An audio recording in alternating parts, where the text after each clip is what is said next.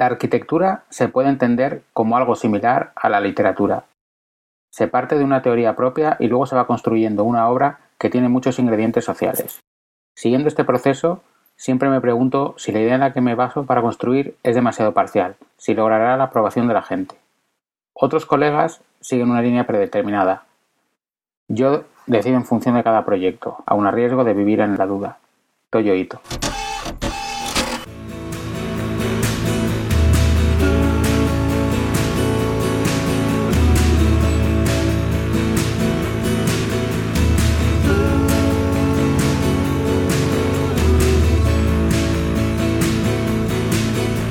Amor será yo, arquitectura, episodio 24.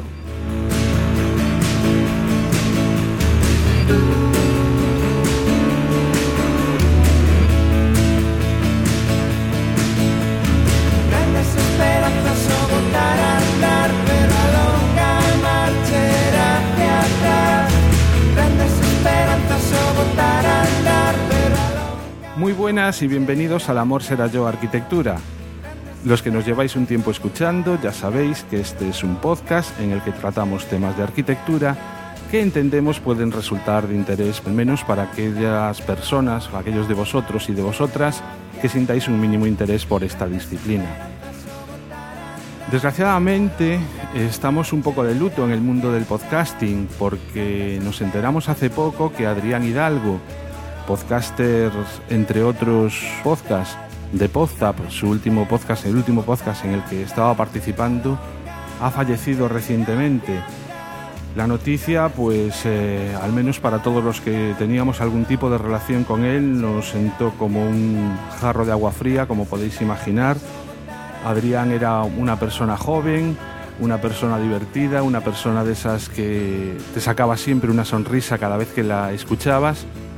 Y bueno, pues desde el amor será yo enviarles un abrazo enorme a su familia, a sus compañeros, a todos los compañeros que han pasado por Pozap y desde luego para todos aquellos que lo escuchabais y que seguro que como yo ahora mismo, pues eh, al recordar su voz tenéis una mueca de sonrisa en la cara al, pensar en, Adrián. Adrián, allá donde estés, pues eh, algún, día, algún día nos encontraremos de nuevo y te volveremos a escuchar. Un abrazo desde aquí. Pero bueno, la, la vida sigue, el podcasting sigue y estrenamos 2016 con la plantilla casi al completo.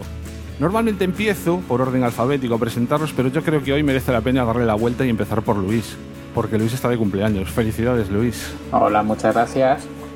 Y nada, pues un episodio más, que como siempre al final me tendré que ir a la mitad, no me dará tiempo a despedirme, así que casi me despido ahora también. José, ¿qué tal? Hola, muy buenas. Cris Hola, ¿qué tal? y Alberto. Pues nada, por aquí ya iniciando el 2016 con energías para seguir grabando mensualmente. A ver si no lo mantenemos. Bueno, ya sabéis, yo soy Juan Ortiz y hoy además tenemos a un invitado muy especial. Hola Fernando. Hola, muy buenas a todos. Fernando Jiménez es uno de los miembros que está detrás de Corta y Pega. Seguro que a la mayoría de vosotros os suena Corta y Pega porque al menos aquí en algún momento nos hemos referido a esos magníficos recortables que, realizan. Y bueno, Fernando, antes de nada, mm, por simple curiosidad, ¿cómo surgió lo de Corta y Pega? Uf. Bueno, eh, el equipo de corte y pega eh, lo constituimos cinco arquitectos que llevamos desde en torno a 2005 colaborando con, con la Fundación Docomomo Ibérico en la documentación de las áreas de Andalucía Oriental. Eh, teníamos reuniones anuales en las que se hablaba evidentemente de arquitectura moderna de cada una de nuestras provincias, las que se ponían como edificios y demás, y luego, como pasa siempre, se hablaban de muchas otras cosas. En realidad se hablaba siempre de, muchas más otras cosas que, de, que del tema para el que nos reuníamos. Uno de nuestros, de, nosotros, que es Sebastián del Pino, es un fanático de toda la vida de los juegos tradicionales, de los trompos y de los recortables. Y lo hablábamos, oye, estaría bien hacer esto, difundir la arquitectura, porque, porque al final eh, siempre teníamos la sensación y seguimos con la sensación de que a los arquitectos nos falta difusión, nos falta enseñarle a la sociedad lo que es la arquitectura y, cómo vemos la arquitectura. ¿no? O sea, no puede ser que nosotros seamos tan apasionados por un tema y no seamos capaces de, transmitirlo. ¿no? Eso se hablaba, se volvía a hablar al año siguiente, se volvía a hablar hasta que hubo un momento en el que no sé si por la crisis, el aburrimiento, llamémoslo como, como quiera, eh, teníamos un poquito más de tiempo y, y dijimos, oye, adelante. Y dimos el paso. Y nada más. Y una cosa que inicialmente eh, planteamos hacerlo digitalmente, es decir, eh, comercializarlo y difundirlo simplemente en, PDF, pensamos, oye, que en papel está muy bien, que, que, lo que, que, esto al final el resultado es imprimirlo y, y, que, y se, que se haga. Y dijimos, bueno, pues adelante. Y aquí estamos con nuestro número 4 recién estrenado. El número 4, recuérdanos cuáles son los, los recordables que ya están, que ya se pueden adquirir. Sí, bueno, pues eh, empezamos con, con un edificio para nosotros es, maravilloso y que no existe. Eh, y probablemente sea la, única excepción que vayamos a hacer con, esto, que es la pagoda de, de, Miguel Fisac. Digo la excepción porque en principio queríamos edificios existentes y edificios en un estado de conservación adecuado y todas estas cosas. Eh, así es que en el primer listado que planteamos era la pagoda, pero antes de descartarlo decimos, oye, qué bien, qué bien que empecemos con un edificio que ya no está y que sea un gran homenaje a, este maravilloso edificio que, desapareció, ¿no? Ese fue el número uno. El edificio número dos fueron las viviendas La Barceloneta de José Antonio Cader y Manuel Valls. El tres, el Club Náutico de San Sebastián de Espuro y Lavallén. Y el, el, actual, el número cuatro, es el Gobierno Civil de Tarragona, que, bueno, como casi todos sabréis, es de Alejandro de la Sota. Mm, del resto no creo recordar, pero de la pagoda sí que estuvimos hablando aquí precisamente en el episodio que le dedicamos a, a arquitecturas perdidas. Uh -huh. Releía hace poco el artículo que le dedicó José Ramón Hernández Correa, arquitectamos precisamente a, a la pagoda, y él decía al final ¿no? que, que, gracias a vosotros de alguna manera sigue vivo ¿no? el, el edificio. Y un poco la sensación es, bueno, yo este recortable lo tengo aquí sin montar desde hace siglos porque a ver si nos ponemos algún día. Pero simplemente el hecho de, de, de cogerlo, de, de, ojear el librillo, ya es, es, es un, un, recuerdo fantástico. Uh -huh. Y me alegra un montón, ¿no? O sea, realmente ya lo había leído, ¿no? El, el, proyecto vuestro a mí me recuerda bastante al nuestro, ¿no? En el sentido eso de intentar hacer, de divulgar arquitectura pensando no en nosotros, o sea, en los que ya estamos metidos en la profesión, sino precisamente pues en, el público en general, ¿no? En cualquiera que pueda tener algún interés por esto. Y bueno, pues para repartir precisamente, para seguir difundiendo, tenemos una sorpresa, ¿no? Para nuestros oyentes. Cuéntanos. Bueno, pues eh, ya iba a decir es tradicional. Bueno, no sé si, si una costumbre de tres números se puede considerar tradicional, pero eh, nos apetece nos apetece difundir la arquitectura, nos apetece difundir que se conozcan nuestros recortables y entonces aprovechando vuestra vuestra invitación, vuestra amable invitación, que por cierto no he agradecido, muchísimas gracias por estar aquí, estoy súper nervioso y súper emocionado eh, por, por mi presencia aquí pues vamos a regalar un, uno de nuestro, un ejemplar de nuestro, de nuestro último recortable del Gobierno Civil de, de Tarragona, que el participante que acierte un acertijo que vamos a poner después, pues se lo enviaremos a casa completamente gratis, si es en España o en las Baleares, que es lo que nos permiten las tarifas normales. Si es en el extranjero, pues elegirá entre el PDF o, o encontrará a un amigo en España al que enviárselo. Eso ya lo veremos tranquilamente. Muy bien, bueno, pues les tenemos preparada una pregunta que deberán contestar, deberán la respuesta que consideren correcta, que todas en teoría van a ser correctas, nos las tendrán que enviar a... ¿Qué decimos? ¿Que os la envíen a vosotros directamente o que nos la envíen a nosotros? Que os la envíen a vosotros. Muy me, parece, me parece bien así. Muy, muy bien, pues eh, nos enviáis un email a lamorserayo.gmail.com respondiendo a la siguiente pregunta. Vamos a ver, en todos los recortables de corta y pega aparece un arquitecto. En este caso, en el caso del gobierno civil, aparece de la sota. Y lo que tendréis que hacer es ir a la página de, a la web de corta y pega, encontraréis un enlace también en la entrada del blog, ver dónde está de la sota en el recortable y contestar a qué os parece a vosotros que está haciendo en el lugar del edificio en el que está, algo estará haciendo ahí, estará entrando, estará saliendo, estará esperando a alguien, estará mm, leyendo un periódico. Lo que se os ocurra que está eh, haciendo, pues nos lo comentáis. Nosotros tenemos muy claro qué es lo que está haciendo. Si hubiese alguien que fuese capaz de acertar, entre los que acertéis, lo sorteamos. Y en el caso de que ninguno descubra qué es exactamente lo que está haciendo, según la teoría que tenemos nosotras, nosotros montada, en el caso de que nadie lo acierte, pues se sortea entre todos los que participéis. Así que ya sabéis qué está haciendo de la SOTA en el gobierno civil y, eh, pues nada, las respuestas correctas, un correo electrónico al. Sí, es importante, disculpa Juan, Sí. que, que localicen dónde está. Es decir, que, nos- que- Efectivamente. que- que nos expliquen, oye, pues está, igual voy a poner un ejemplo. En el número 2, en la vivienda de la Barceloneta, pues José Antonio Coder estaba haciendo una fotografía accediendo a, a la vivienda que, que- que estaba montada, ¿no?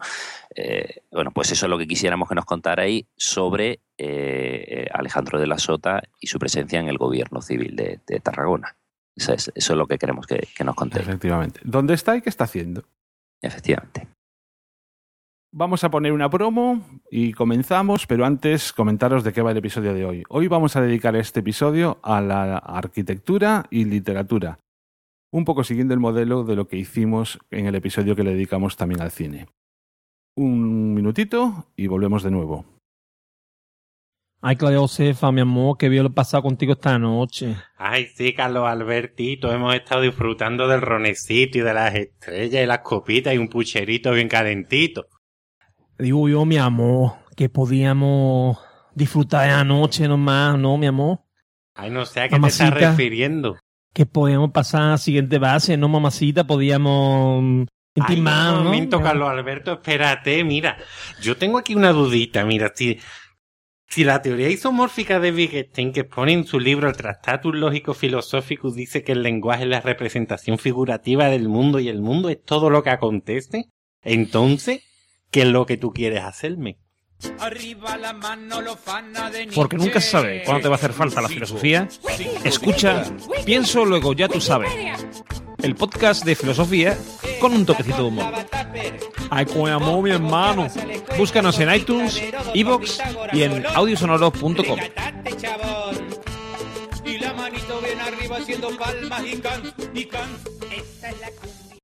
Arquitectura y literatura, el tema elegido para el episodio de hoy.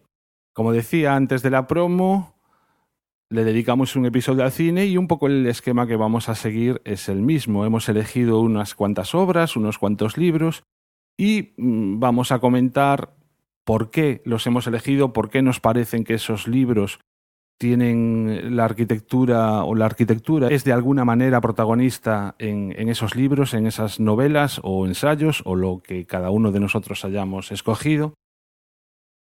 Es curioso, ¿no? En el cine es prácticamente imposible prescindir de la arquitectura, ¿no? Siempre será un espacio como mínimo visible. En literatura esto puede incluso obviarse del todo. Podremos encontrar libros en el que no tenemos ningún tipo de referencia espacial a lo que está ocurriendo con los personajes o dónde están o dónde se sitúa la acción. Unas curiosas reflexiones tenías, ¿verdad, Fernando, a este respecto? Sí, bueno, cuando eh, me hablasteis de, del tema, y me entusiasmó el tema, porque literatura y arquitectura juntas, qué mejor, ¿no? Qué, qué cosa mejor, ya me hubiese faltado que me hubiese dicho literatura, arquitectura y fotografía, ya hubiese sido la leche, ¿no? Pero me parece un tema apasionante, ¿no? Entonces, eh, yo me preguntaba, bueno, ¿de qué estamos hablando cuando hablamos de literatura y de arquitectura? Hablamos de libros en los que la arquitectura, como un escenario creado por el hombre, tiene un papel esencial. Hablamos de libros que son protagonizados por arquitectos o de libros, de, de cameos de edificios singulares o de arquitectos en algunos libros. Eh, lo que tú decías, ¿no? En el cine la acción siempre es inevitable, siempre transcurre en un espacio perceptible y, y hay que darle forma, hay que elegir un, un espacio para rodar cada escena. Puede que ese espacio sea más o menos importante, más o menos determinante en la escena, pero existe, igual, igual que todos los personajes, hay que ponerles una cara, hay que ponerles un cuerpo, hay que ponerle una voz. La literatura no es así. Podemos leer libros completos sin que en ningún momento tengamos la más mínima referencia de qué espacios están ocupando, viviendo, habitando los, los, protagonistas, igual que podemos no tener pistas suficientes sobre el aspecto físico de los protagonistas. Y en otras ocasiones no, en otras ocasiones es determinante el espacio en el que transcurre la acción, eh, los espacios que viven, que, perciben los, los protagonistas, y, y en otras ocasiones incluso la arquitectura es propia protagonista de la, de la novela, por así decirlo.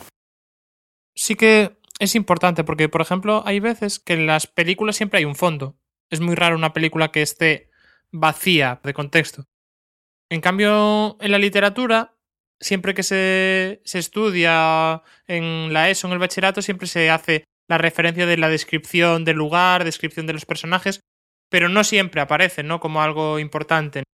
Y entonces yo creo que los ejemplos que tenemos eh, escogidos nos van a permitir ver eh, de qué manera se trata y que no se trata nunca de la misma manera y que cómo puede ser curioso, ¿no? Las diferencias que puede haber entre unos y otros. Sí, eh, la literatura además se diferencia, bajo mi punto de vista, ¿no? en lo que es el cine, en que en el cine te lo dan hecho. Y la literatura, por mucha descripción, tú al final siempre acabas imaginándote un determinado espacio. Yo no sé si os ha ocurrido que cuando una obra literaria que os haya gustado, que hayáis leído, que hayáis disfrutado, de repente la llevan al cine y los escenarios en los que transcurre la acción, pues muchas veces no tienen nada que ver con lo que uno había pensado. A mí me ocurrió, pero varias veces. Hmm. De, de hecho, hay bastantes anécdotas al respecto y, por ejemplo, os cuento así muy brevemente. En el último episodio yo hablé sobre, sobre El Resplandor de Stephen King, llevada al cine por Stanley Kubrick. Hoy investigando el libro del Resplandor, porque también lo voy a traer a colación, me enteré de que a Stephen King le pareció, bueno, no le pareció fatal como lo llevó Kubrick, pero tenían muchísimos desacuerdos, porque resulta que a King se le ocurrió el libro en un hotel determinado que existe en Estados Unidos, y el Overlook, o sea, el hotel de, que escogió Kubrick como localización no se parece. Yo me imagino que, que tiene todo el sentido, como un lector más, Kubrick leyó el libro y se imaginó un hotel que por mucho que Stephen King hubiera des- descrito a una serie de características, no era exactamente lo mismo. Entonces de ahí él sacó una peli. Pero es lo mismo, yo leí el libro antes de, ver la película y no es igual. Desde mi punto de vista, el mío daba más miedo. Pero vamos, imaginaos de lo que estamos hablando. Yo creo que la capacidad, tenéis toda razón, la capacidad de imaginación que tienes tú, el cine, bueno, hay veces que te sorprende para bien, pero no muchas. Es el problema de los libros y el cine de siempre. Bueno, vamos a ir empezando, vamos a empezar ya con estas obras que hemos seleccionado y vamos a empezar además por Luis, porque como se va a tener que ir pronto, no va a poder acabar el episodio, pues así, venga, te despachamos rápido. Lo primero agradeceros que, que me cuele aquí a todos. Eh, y he elegido, he elegido tres, voy a pasar muy rápido porque son tres eh, bastante cortitas, pero porque un poco eh, tres obras que son los tres aspectos un poco que ha comentado Fernando, ¿no? Una que trata sobre un arquitecto, una que trata sobre un tema que se tiene mucho en cuenta, sobre un tipo de, arquitect- de arquitectura, y otro que, que tiene más que ver con el trabajo o el proceso de un proyecto que, que a lo mejor no es, es un libro más para arquitectos que, que para nuestros oyentes. Pero bueno, por empezar, la primera referencia es el libro El manantial de 1943 de Ayn Rand, donde no vamos a entrar en mucho detalle porque ya hablamos sobre la película que se hizo. Entonces os animamos a escuchar el episodio sobre arquitectura y cine y escuchar lo que hablamos del manantial. Habla más, o menos de una obra de, o sea, de un arquitecto y de su búsqueda continua de hacer la obra diseñada por él como él la pensó. O sea, ese no nos vamos a entretener mucho más. Entonces, el primero que quería hablar, así más en serio, es un libro que nos hablan siempre en la carrera, que se llama El elogio de la sombra, de Tanizaki. Me niego a pronunciar el nombre este porque no sé cómo se dice. Y este libro es un librito pequeñito, corto, muy, muy rápido de leer. Yo, de hecho, si no recuerdo mal, me lo leí en un viaje a Japón en, en el avión. O sea que no, no, se tarda mucho en leerlo. en un viaje a Japón, supongo ya que metiéndote en ambiente, ¿no? Eh, sí, sí, claro. Bueno, ese, ese es el típico libro que compré a lo mejor en segundo o en tercero de carrera, lo tenía en el estante y nunca le había hecho caso. Y, y cuando luego fui, me acordé, hija, pues me lo voy a llevar para acordarme. Es un libro que se basa en. Estamos siempre obsesionados que si la luz, que si cómo entra la luz en nuestros edificios, que cómo la tenemos que usar. En cambio, la cultura japonesa se basa mucho en esos espacios que quedan en sombra. Y entonces habla de todas esas diferencias y sobre todo de la concepción de lo que es una casa japonesa en base a, a los diferentes espacios y el grado de luz de cada uno de ellos. Hay gente que yo conozco que, se lee este libro que lo abre aleatoriamente por un capítulo y se pone a leer luego de vez en cuando. Te lo puedes leer del tirón, son como cosas sueltas. Y bueno, para alguien que le gusta la cultura oriental y, y quiera saber un poco más de las diferencias que hay, es un, es un buen libro por el que empezar, yo creo. Además es facilito, no es nada técnico, no... Un libro que yo creo que está al alcance de todo el mundo. Un poco es la contraposición, ¿no? Entre cómo, Sí. entre Occidente, entre Oriente y Occidente en, en lo que respecta al tratamiento de la luz, ¿no? Claro, aquí sí, sí, por ejemplo, si pensáis un poco en las catedrales, las catedrales, ¿qué es lo que buscaban? La máxima entrada de luz, eh, luego colorearla. En, eh, en Europa siempre hemos estado pendientes más de la luz, de cómo entra. Cuando estudiamos arquitectos como Álvar Alto, es cómo aprovechaba la poca luz que había en Finlandia para, para sus obras. Que arquitectos como Campo Baeza están hablando siempre que la luz de Cádiz es preciosa, tal. Y en cambio, cómo los japoneses se dedican a hacer es- esas paredes semitraslúcidas que dejan pasar la luz, pero no tanto, que crean esos espacios de claroscuro, esos contrastes, esas sombras en las que para ellos es más importante casi que la propia luz, la ausencia de luz. Es bastante poético en muchas cosas el libro, pero bueno, que es muy facilito de leer, es mm, bastante económico, es una edición, hay miles de ediciones, pero la, de la, última que hay, que es chiquitita, es, no es muy fácil. Y yo, vamos, lo recomiendo el que se quiera acercar a, a la cultura japonesa y ver un poco la diferencia entre eso, siempre la cuando te vas a comprar una casa, una de las cosas que te fijas es si tiene mucha luz o no. Pues, ¿cómo te puedes fijar que, bueno, que si tienes un bajo sin luz que queda un patio interior, le puedes sacar algo positivo si te lees el libro? Yo creo que efectivamente, eh, Luis decía, decías que ese es un libro de los que siempre nos han recomendado en la carrera. Es así. O sea, yo soy uno de los libros que, sobre el, que, que- son académicos sin ser directamente de arquitectura, ¿no? Y para mí el valor fundamental que tiene es que nos eh, agita, nos sacude de la concepción que tenemos habitual de luz más luz, que sí que está muy bien, pero mm, sacude desde el punto de vista arquitectónico, hablo, es decir, eh, a los arquitectos nos, nos muestra que, oye, que, no tiene por qué ser todo luz, luz, luz, luz. La luz no es cuanta más luz mejor, no siempre es cuanta más luz mejor, sino que podemos graduar eso. Y me parece que Luz y la Sombra habla muy bien de ese, de ese tema. Y luego, bueno, como veo que en la lista tenemos tropecientos libros, no entretenernos muchísimo en cada uno. El siguiente libro que yo me he fijado se llama Ejercicios de estilo, de Raymond Queneau, desde 1943. Y este es el que os decía que es un poco más, tiene que ver más con, la labor de, de arquitecto. A mí este me lo recomendaron en, haciendo los cursos de doctorado, en el curso de crítica de arquitectura que daba Antonio Miranda. Es un libro que este se lee en. Si el otro era en un vuelo a Japón, este se lee en un viaje en autobús de Plaza Castilla Sol. O sea, es súper cortito. Son 99 relatos, pero que es la misma historia contada de 99 formas diferentes. Es una historia súper breve y además muy cotidiana, ¿no? Porque más o menos la historia es algo así como que una mañana a mediodía, junto al Parque Morso, en la plataforma trasera de un autobús eh, de la línea S, pues eh, que resulta que había un hombre que lleva un abrigo, que le falta un abrigo y que a las dos horas se lo encuentra en, en un sitio cambiándose el botón del abrigo. Una cosa así, o sea, es un, es un párrafo y medio. Pero claro, eso lo, lo convierte este hombre desde el gustativo que empieza, aquel autobús tenía un sabor especial, curioso, pero indiscutible. No todos los autobuses saben igual. O, te, coge otro estilo que es el de los nombres propios. Entonces, un domingo de julio, tras hacer el, el job esperado, el Pegaso no me encontré allí con... O sea, que cuenta la misma historia de 99 formas diferentes, que es un poco al final, mucho del trabajo de arquitecto es hacer eh, del mismo trabajo de 99 formas diferentes o 99 versiones diferentes, o si ves un concurso ves 200 soluciones diferentes a un mismo problema.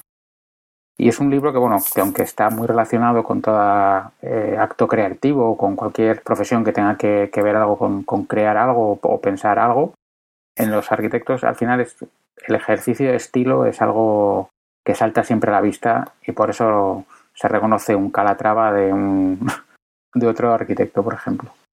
Sí, eh, yo no conocía este libro y la verdad es que estoy deseando leerlo porque eh, lo poquito que leí, que fue pues nada, un, lo que encontré ahora hace un ratillo en un blog, y estoy de acuerdo contigo, de lo poquísimo que sé de él. O sea, cuando ya tenemos el proyecto pensado, repensado, tal, dale completamente la vuelta. Piénsalo de otra manera y seguro que vas a encontrar una solución mejor. De hecho, a veces este estar dándole vueltas siempre a lo mismo es casi un defecto que tenemos muchas veces los arquitectos, ¿no? Oye, y una cosa, ¿a vosotros esto nos hace pensar en José Ramón? Sí, Y en el libro de necrotectónicas y en, y en las versiones, a yo es lo primero que he pensado. Yo quiero preguntarle si lo ha leído. sí, no, no, sí lo he leído, te lo digo yo. vale, vale. Sí, sí, no, no, yo, o sea, me acuerdo mucho de él y yo no sé por qué, Mm. porque no tiene nada que ver. Me- eh, pensando en este libro, hoy me estaba acordando de, de Normion, del podcast Pienso luego ya tú eh, sabes. Pienso luego ya tú sabes, pues no sé por qué me he acordado de él. Digo, este seguro que, que lo han leído o porque un poco llega a ser un poco absurdo el libro, ¿no? Que no estuvo muy relacionado con, con Duchamp y con todos estos movimientos de principios de siglo, ¿no? Y, Mm. y el tío la verdad es que hace... O sea, al principio te lo lees y las dos primeros ratos dices, bueno, esto, esto no tiene de dónde sacarle más jugo.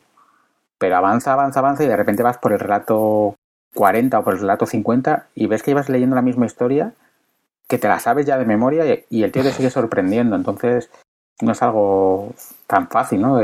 Como una, además con una historia que, que, es, que es absurda, que es muy tonta. es un tío que va en un autobús, ve algo y, y se fija en un abrigo y un tío con el cuello largo.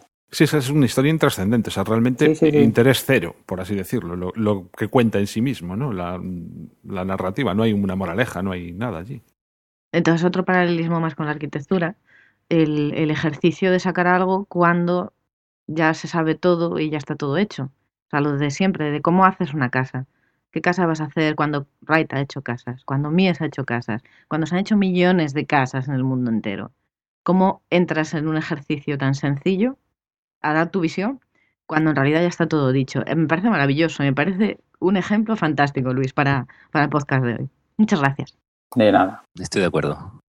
Y bueno, simplemente para los que no lo conozcáis, Pienso Luego Ya Tú Sabes es un podcast que realizan Normión y Juan y va sobre filosofía. Eh, siempre tratan un tema filosófico y lo tratan de una forma súper divertida y si este podcast decimos que es para todos los públicos, el suyo muchísimo más y muchísimo más recomendable. A mí además. sí. Yo, yo, te yo, los yo estuve hablando, le conocí en, la, en Zaragoza y por cierto me pidió que grabásemos una historia, la historia de Sevilla.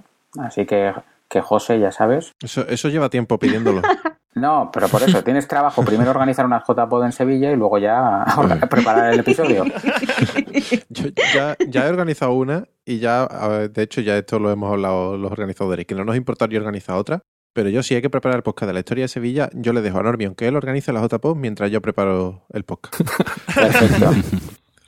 Muy bien, bueno, pues si queréis damos un paso adelante y vamos comentando más. Y mira, como ya se ha abierto la veda así de, hablar rápidamente de algunos libros, mm, Fernando, si te animas, como tú también tienes así una buena relación, si quieres te cedemos el testigo a ti. Eh, bueno, como queráis, eh, a ver, yo planteaba un listado como muy, muy diverso, desde mi punto de vista muy diverso, en el que quizás la arquitectura, eh, bueno, al hilo de lo que hablábamos al principio, ¿no? De, de- en qué manera la arquitectura está presente, ¿no? Entonces, así por citar alguno, por ejemplo, esta Ventana de Manhattan, Ventana de Manhattan de Antonio Muñoz Molina, es, un libro en el que te mete en la ciudad de Nueva York. Evidentemente, la ciudad, la ciudad de de Nueva York, la arquitectura no limitada a, a la arquitectura edilicia, sino toda, toda la arquitectura, todo el contexto, todo el ambiente, es la absoluta protagonista de, de una novela, bueno, más que novela, es casi un documental escrito en el que no ocurre nada, prácticamente nada, pero te recorre, te recorre Manhattan. Otra novela, sí, de, Muñoz Molina, La Noche de los Tiempos, en la que el protagonista es un arquitecto que al inicio de la guerra civil, estando inmerso en, en proyectos de la ciudad universitaria en Madrid, bueno, pues se ve forzado a, a emigrar. A mí, eh, sin tener nada que ver, eh, directamente emigrar a Estados Unidos. Me- pensaba leerlo un poco, un poco en ser, ¿no? En, eh, en su viaje a Estados Unidos y, Ujú. y demás, ¿no?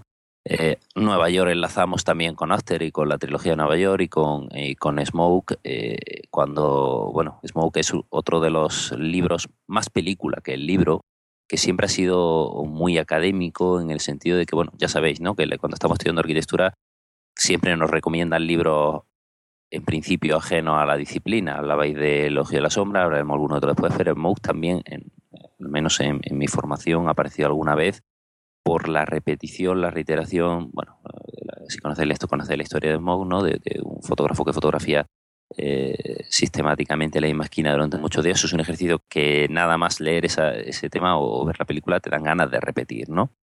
Entonces, eh, en ese aspecto también. Eh, recientemente leía, bueno, recientemente leía, no, miento. Llevo tiempo queriendo leerlo y ahora estos días he aprovechado para iniciar a leerlo Blitz de David Trueba. David Trueba eh, me parece que tiene un estilo de escritura fantástico y, Blitz lo protagoniza un, un arquitecto paisajista y hay un pasaje que a mí me parece bastante curioso en el que eh, el protagonista que participa en un congreso, concurso en Moni sobre paisajismo, sobre jardín, presenta su propuesta. Eh, En el libro existe incluso un planito, un pequeño planito de, de esa propuesta. Aparte de eso, quizás en este, en este libro el papel de, del arquitecto es casi anecdótico, ¿no? Es decir, es arquitecto y bien podría haber sido eh, jardinero, o bien podría haber sido ingeniero y estar contando otra historia, o bien haber sido simplemente otra historia, ¿no? Porque no es una historia de arquitectura propiamente dicha, pero sí es cierto que esa descripción que realiza es bastante curiosa al respecto. Y, y por citar también, evidentemente, están Borges y, y- y algunas obras como El Jardín de, de Senderos que se bifurcan, la Biblioteca de Babel, y también muy relacionado, me parecía interesante, el- la Biblioteca de la Abadía del Nombre de la Rosa, en el que, bueno, hay una complejidad espacial y demás que de algún modo también es determinante. Y termino eh, en este capítulo, en este apartado, con, con una novela que yo entiendo que es casi para posadolescentes y demás, que es Las ciudades de papel. Eh, me parece que recientemente se ha hecho también la versión cinematográfica, no, no estoy seguro. Eh, la ciudad de papel, mm, la historia, bueno, no tiene nada que ver con este tema, pero sí el concepto de ciudad de papel se refiere a unas trampas que en determinada época, según la historia, en Estados Unidos se colocaban en, en las cartografías para evitar el plagio. Es decir, en un lugar poco significativo de un plano, de un mapa, se situaba un puntito que se llamaba una ciudad que no existía, de manera que cuando alguien plagiaba ese, ese mapa era un, un gran señuelo para descubrirlo. Si, si tú cuelas una mentira en una historia, es como alguien te reproduce esa historia, la, la reproduce. Y ese pasaje, ese momento en el que se describe eh, el concepto de ciudad de papel y demás me parecía muy bonito porque además en este caso esa ciudad de papel, esa ciudad inventada, acaba materializándose realmente y eso me parecía muy, muy bonito, ¿no? Ese, ese tema. Digamos, las- eh, este último, el de las ciudades de papel, es un libro mm, en relación a los que has comentado, es más literatura juvenil. Sí, sí, efectivamente, totalmente. Sí. Yo es que además es de, lo- de la lista que has hecho, y mira que tienes aquí, o sea, me da, me da vergüenza reconocer, y con todo lo que leo yo, que muchos no los he leído. No, pero oye, pero, pero es un libro para, decías que es un libro juvenil, pero, pero yo lo leí en un par de tardes en, en la playa y es un libro magnífico Sí, para la sí, playa. Eso sí.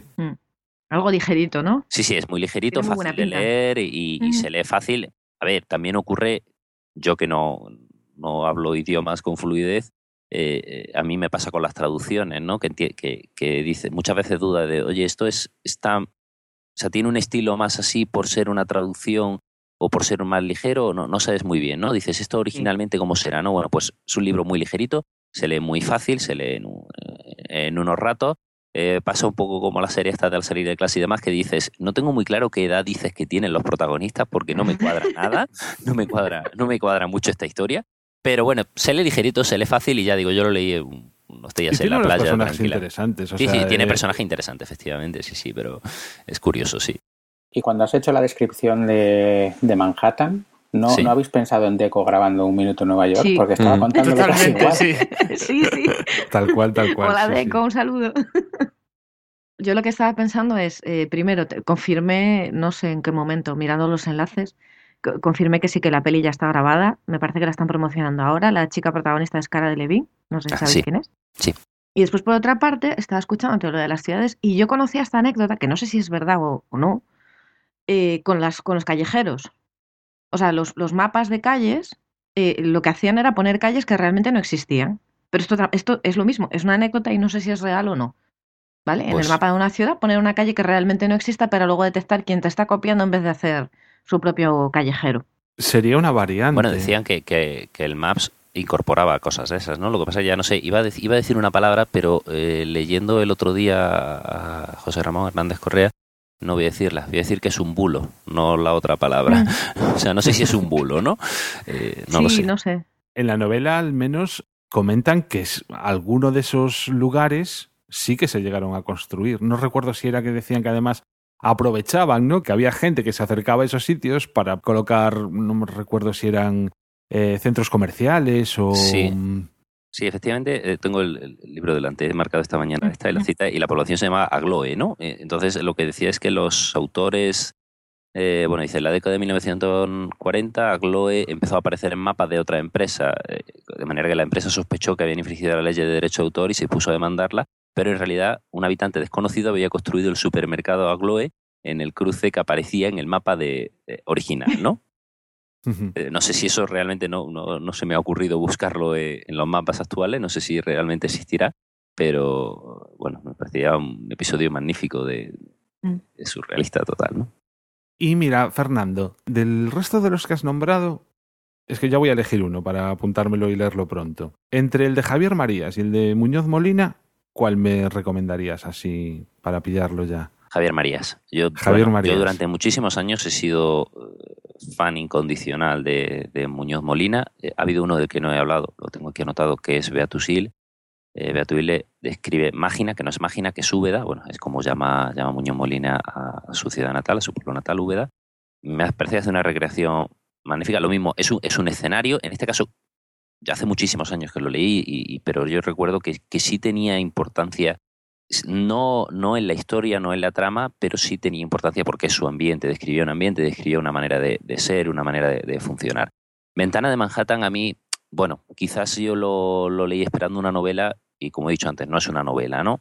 La Noche de los Tiempos me gustó muchísimo también, pero para mí ahora, eh, bueno, eh, evolucionamos, todas las personas evolucionamos lo que leemos y demás, pero para mí eh, Javier Marías ahora, bueno, yo tengo una teoría sobre la obra de Javier Marías. Yo creo que Javier Marías lleva años escribiendo una sola novela y nos la está entregando por partes. Eh, son historias distintas, no tienen nada que ver. De vez en cuando hay personajes que hacen un cameo entre unos y otros. Te encuentras a un personaje de corazón tan blanco, a lo mejor en los enamoramientos y demás. Pero a mí me está gustando, o sea, estoy en este momento encantado con la, con la obra de Javier Marías porque eh, crea un universo. O sea, desde mi punto de vista está creando un universo y nos está enseñando trocitos de su universo y siempre es siempre te está demostrando que lo que te está contando es un trocito, que siempre pasa más, ¿no? Siempre se deja hilos ahí de los que tirar, de los que no puedes tirar porque no está él para contártelos, evidentemente, pero me parece que ocurren cosas muy bonitas. Tiene también una relación muy particular, o, desde mi punto de vista bastante intensa, con las ventanas. Eh, hay varios pasajes de, de novelas suyas en las que hay personajes dentro o fuera, en las que se, se establece una relación entre el personaje que hay a cada, entre los dos personajes que hay a, a cada lado de la ventana. Y recuerdo, lo citaba, lo citaba en alguna entrada que escribimos sobre este tema un poquito en, eh, en la página web. Yo recordaba un poco algo que nos contaban en la escuela que contó Carlos Ferrater en una conferencia en, la Escuela de Arquitectura, en la que hablaba de que Luis Casals, el fotógrafo de arquitectura, eh, hablaba de que había aprendido, todo esto en mi, mem- mi memoria muy mala, ¿no? Y a lo mejor eh, estoy tergiversando un poco, o mi memoria tergiversa lo que nos contaron, ¿no? Que Luis Casal de alguna manera contaba que había aprendido a fotografiar arquitectura eh, de los cómics de Tintín, de manera que siempre se cortaban las escenas, es decir, eh, la escena siempre estaba incompleta, siempre dejaba hilos a, cada lado, a los márgenes, en los que mostrar que había más, ¿no? A mí me parece que con la obra de Javier María, las novelas de Javier María, ocurre mucho eso. Entonces, no sé, no se me ocurre ahora ninguna, bueno, sí, se me ocurre que cualquiera, que puedes empezar por cualquiera de Javier Marías porque no es fácil de leer, es cierto. Ni Javier Marías ni Muñoz Molina son autores, de mi punto de vista, fáciles de. No son novelas para llevarte a la playa porque requieren mm, atención, requieren tiempo, requieren paciencia y, y requieren tomar aire porque hay párrafos de, de dos páginas, exagerando un poquito, pero son deliciosos, deliciosos los dos. Entonces, bueno, empieza por donde quieras, Juan, empieza por donde quieras porque eh, te va a encantar. No, ya es que te lo quería preguntar así directamente porque me leí del artículo que citabas en que publicaste en Corta y Pega, que por cierto también encontraréis el enlace en la entrada del blog. Y decía, nada, en cuanto lo tenga en directo ya le, le pregunto por alguno. Pero, Pero, no empieces, cualquiera. mira, no empieces, no empieces por Tu Rostro Mañana, que es, es una trilogía. Bueno, no es una trilogía. Tu Rostro Mañana, creo que además leí alguna, alguna ocasión que Javier María lo decía, no es una trilogía, porque realmente es un libro que por cuestiones editoriales hemos dividido en tres. No es otra cosa. Es un, es un libro de mil, no sé cuántas páginas. eh, se va superando, cada vez hace libros más largos y estas cosas, ¿no? Y no empiezas por ahí. Empieza a mirar los enamoramientos, que me parece que el antepenúltimo o algo así es más cortito y, y está muy bien. Y bueno, y además tiene, tiene una novedad narrativa y es que eh, el papel se escribe en primera persona desde un punto de vista femenino. Entonces es curioso Ujú. esa manera de escribirlo de, de, de Marías, ¿no? Perfecto. Muy bien, pues venga, eh, Chris, que tú también tienes una pequeña lista de libros. ¿Te animas? Una pequeña lista de libros y, además escuchaba a Fernando y se me ocurrían un montón de cosas. Parece que en ciertas cosas el punto de vista mm, el con el que planteamos él y yo y el episodio fue similar. Es en plan, cosas que se me vienen a la cabeza y que quiero contar. Una que quiero sacarme de medio rápido, porque además hace poco que volví a leer cosas de Neil Gaiman, es sobre un libro que tiene Neil Gaiman que me parece que de, de hecho investigando sobre el tema, primero fue un guion para televisión, fue una serie y luego decidió mm, recrear la novela completa, explicando un poco más de todos los de los personajes y dándole un poco más de espacio a la obra. A mí Neil Gaiman me encanta como autor, pero la gracia que tiene Neverwhere, que yo por lo que he visto en castellano también se llama igual, o sea, no, no tiene un nombre traducido, es que el planteamiento es eh, que hay una chica que tiene un problema y un chico londinense que se la encuentra y la quiere ayudar. Pero lo que ocurre es lo siguiente. El chico londinense es un chico normal que vive en Londres y que tiene su novia y tiene su vida y se tropieza, digamos, con ella por la calle. Esto es el planteamiento, no estoy haciendo ningún spoiler. Y a ella eh, como que le han hecho daño, ¿no? Entonces él se agacha a ayudarla y tal. Y resulta que la chica vive en lo que se llama Londres de abajo, por contraposición al Londres de arriba de él. El Londres de arriba sería nuestro no- Londres real, normal, gris, de todos los días. Y el Londres de abajo es un Londres mágico y alternativo, como, bueno, mm, si conocéis un poco de Neil Gaiman, esto de los mundos alternativos y la magia en segundo plano, que realmente está ahí pero no la estamos viendo, es un continuo en su, en su obra. Y mm, el chico, ayudando a esta chica, pasa a ser un habitante de Londres de abajo y lo que le ocurre es que cuando intenta volver a su vida después de haberla ayudado durante un día o así, es que la gente no, no lo reconoce, no lo ve al pasar por la calle deciden que se ha muerto, me parece, o que está desaparecido y entonces vuelven a alquilar su piso, su novia se busca otro y básicamente eh, pasa a ser lo que al mismo tiempo es una broma, digamos, sobre que a veces en las ciudades nosotros nos cruzamos con gente que a los tres segundos de haberla visto has olvidado que existía. Y ellos lo que plantean, o sea, Neil Gaiman lo que se plantea en el libro es que en Londres de abajo todos los habitantes son de estos.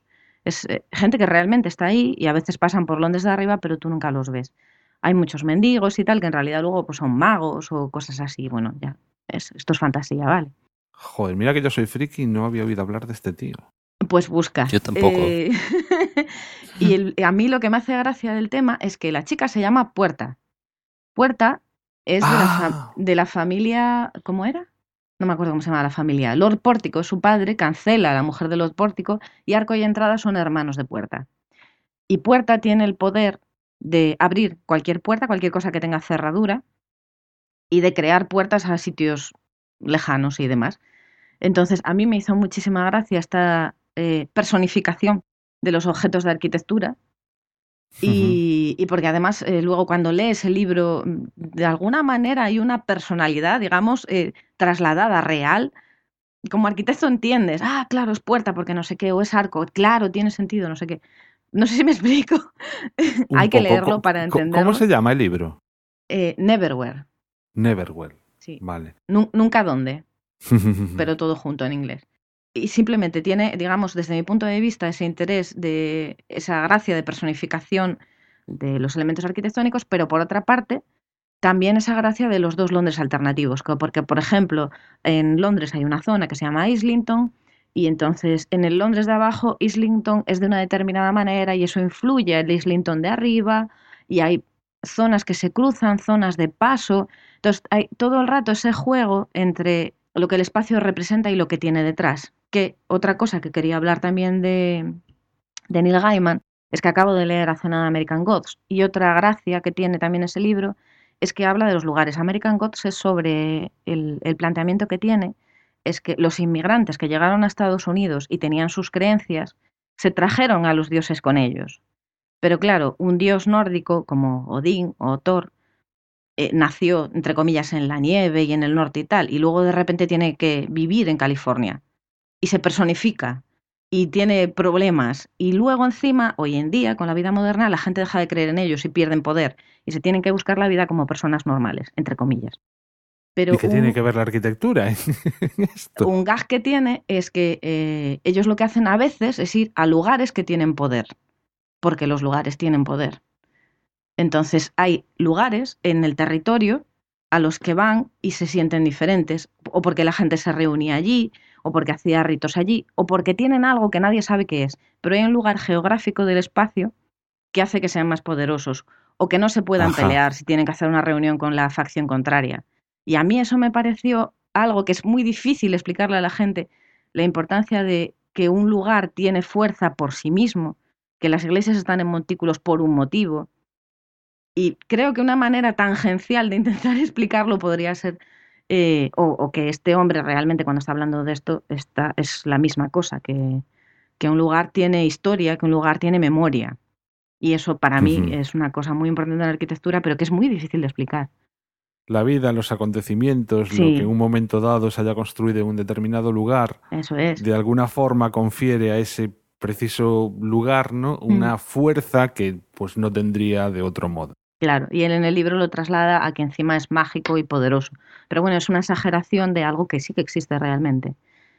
Y mm, después, eh, una cosa que sí que os quería comentar, pero de una manera así muy tangencial, es eso. eh, Cuando hablamos de arquitectura en literatura, a mí un, lo que se llama en inglés un trope, una, una constante, ¿no? Un, cliché, serían los hoteles y casas encantadas. O sea, eso es mm, un continuo y hay en general un mogollón de autores que trabajan con eso y- o, personifican una casa que parece ser agresiva o querer comerse al inquilino o tal, o simplemente es un lugar que te hace sentir incómodo, que de repente no entiendes por qué, pero hay algo que no está bien, que ahí hablamos otra vez en la conexión entre cine y literatura, por ejemplo, El Hotel del Resplandor, mm, o bien en su versión cinematográfica o bien en su versión eh, de literatura, pero el kit de la cuestión es ese, un lugar que te hace sentir que hay algo que no está bien y que te da miedo y que te da terror. En Stephen King eso es un clásico. Algunos de los libros en los que trabaja con hoteles es El Resplandor, que es muy conocido, pero también 1408, que también tiene una, una adaptación, es un relato corto y tiene adaptación al cine con John Cusack, eh, que es una habitación de hotel que está encantada. Eh, después, eh, sobre casas, tiene, salen casas encantadas en El Talismán y en Casa Negra, que son en conjunción con Peter Straub. La maldición de Salem Slot es un libro bastante conocido de, Stephen King y ocurre una serie de cosas y hay una casa encantada y tal. Y Stephen King hace, como muchos otros autores, lo de repetir el mismo lugar y el mismo sitio. Esa misma casa encantada es protagonista del libro Los misterios del gusano. Y Los misterios del gusano tiene conexión con Lovecraft. Está escrito así, o sea, es, eh, ¿cómo se dice? Rollo victoriano, ¿vale? Está escrito, son todo cartas. O sea, el relato son las cartas que va escribiendo un hombre que se muda a la casa que está en Salem Slot porque la heredó y al principio la casa es magnífica, después la casa es un poco fría, después la casa, aunque él vive solo, tiene ruidos, etcétera, etcétera. O sea, yo no soy escritor, yo no sé hacerlo bien, pero te va metiendo poco a poco en esa atmósfera. Y no sé, hay un montón. Y eso digo también la conexión con Lovecraft, porque tengo entendido, por lo que estuve investigando, que también Lovecraft tiene unos cuantos libros sobre casas encantadas, iglesias malditas y cosas así. Y también he encontrado... En Lovecraft todo está maldito. Pues, pues, pero que las descripciones, yo por lo, lo poco que he leído de Lovecraft, las descripciones que hace a mí me ponen muy nerviosa, so- es muy bueno. Mira, ves, pues yo de Lovecraft creo que me lo leí todo. Jolín, pues, madre mía. Yo de Edgar Allan Poe leí casi todo, lo que pasa es que hace muchos años ya casi no me acuerdo. Y Pero Chris, de- perdona, de Stephen King, no Dime. nos digas tantos, dinos una. uno, Una en la que realmente, pues eso, la casa encantada mm, sea la protagonista. ¿El resplandor? Quizá. Yo la, la Por novela no la leí. el la resplandor no lo película, has leído, el resplandor tienes que leerlo. Pero para decirte uno que no hayas visto una peli, te diría que te leías Los misterios del gusano, porque además es un relato corto, entonces, y eso al estar escrito en plan epistolar, es más, más pequeño, más ligero, diferente a lo que hayas leído Stephen King probablemente. Y está más centrado desde mi punto de vista en la casa. Y luego El talismán y Casa Negra son dos libros y los escribe con Peter Straub, me parece que es. Y están muy bien también los dos. Y son, es que a mí me interesa de Stephen King siempre recomendar lo que es menos conocido, porque todo el mundo conoce El Resplandor. Resplandor ya lo leerás cuando tengas tiempo, pero tú ya, ya has visto el Overlook. Ya no te puedes imaginar el Overlook de cero.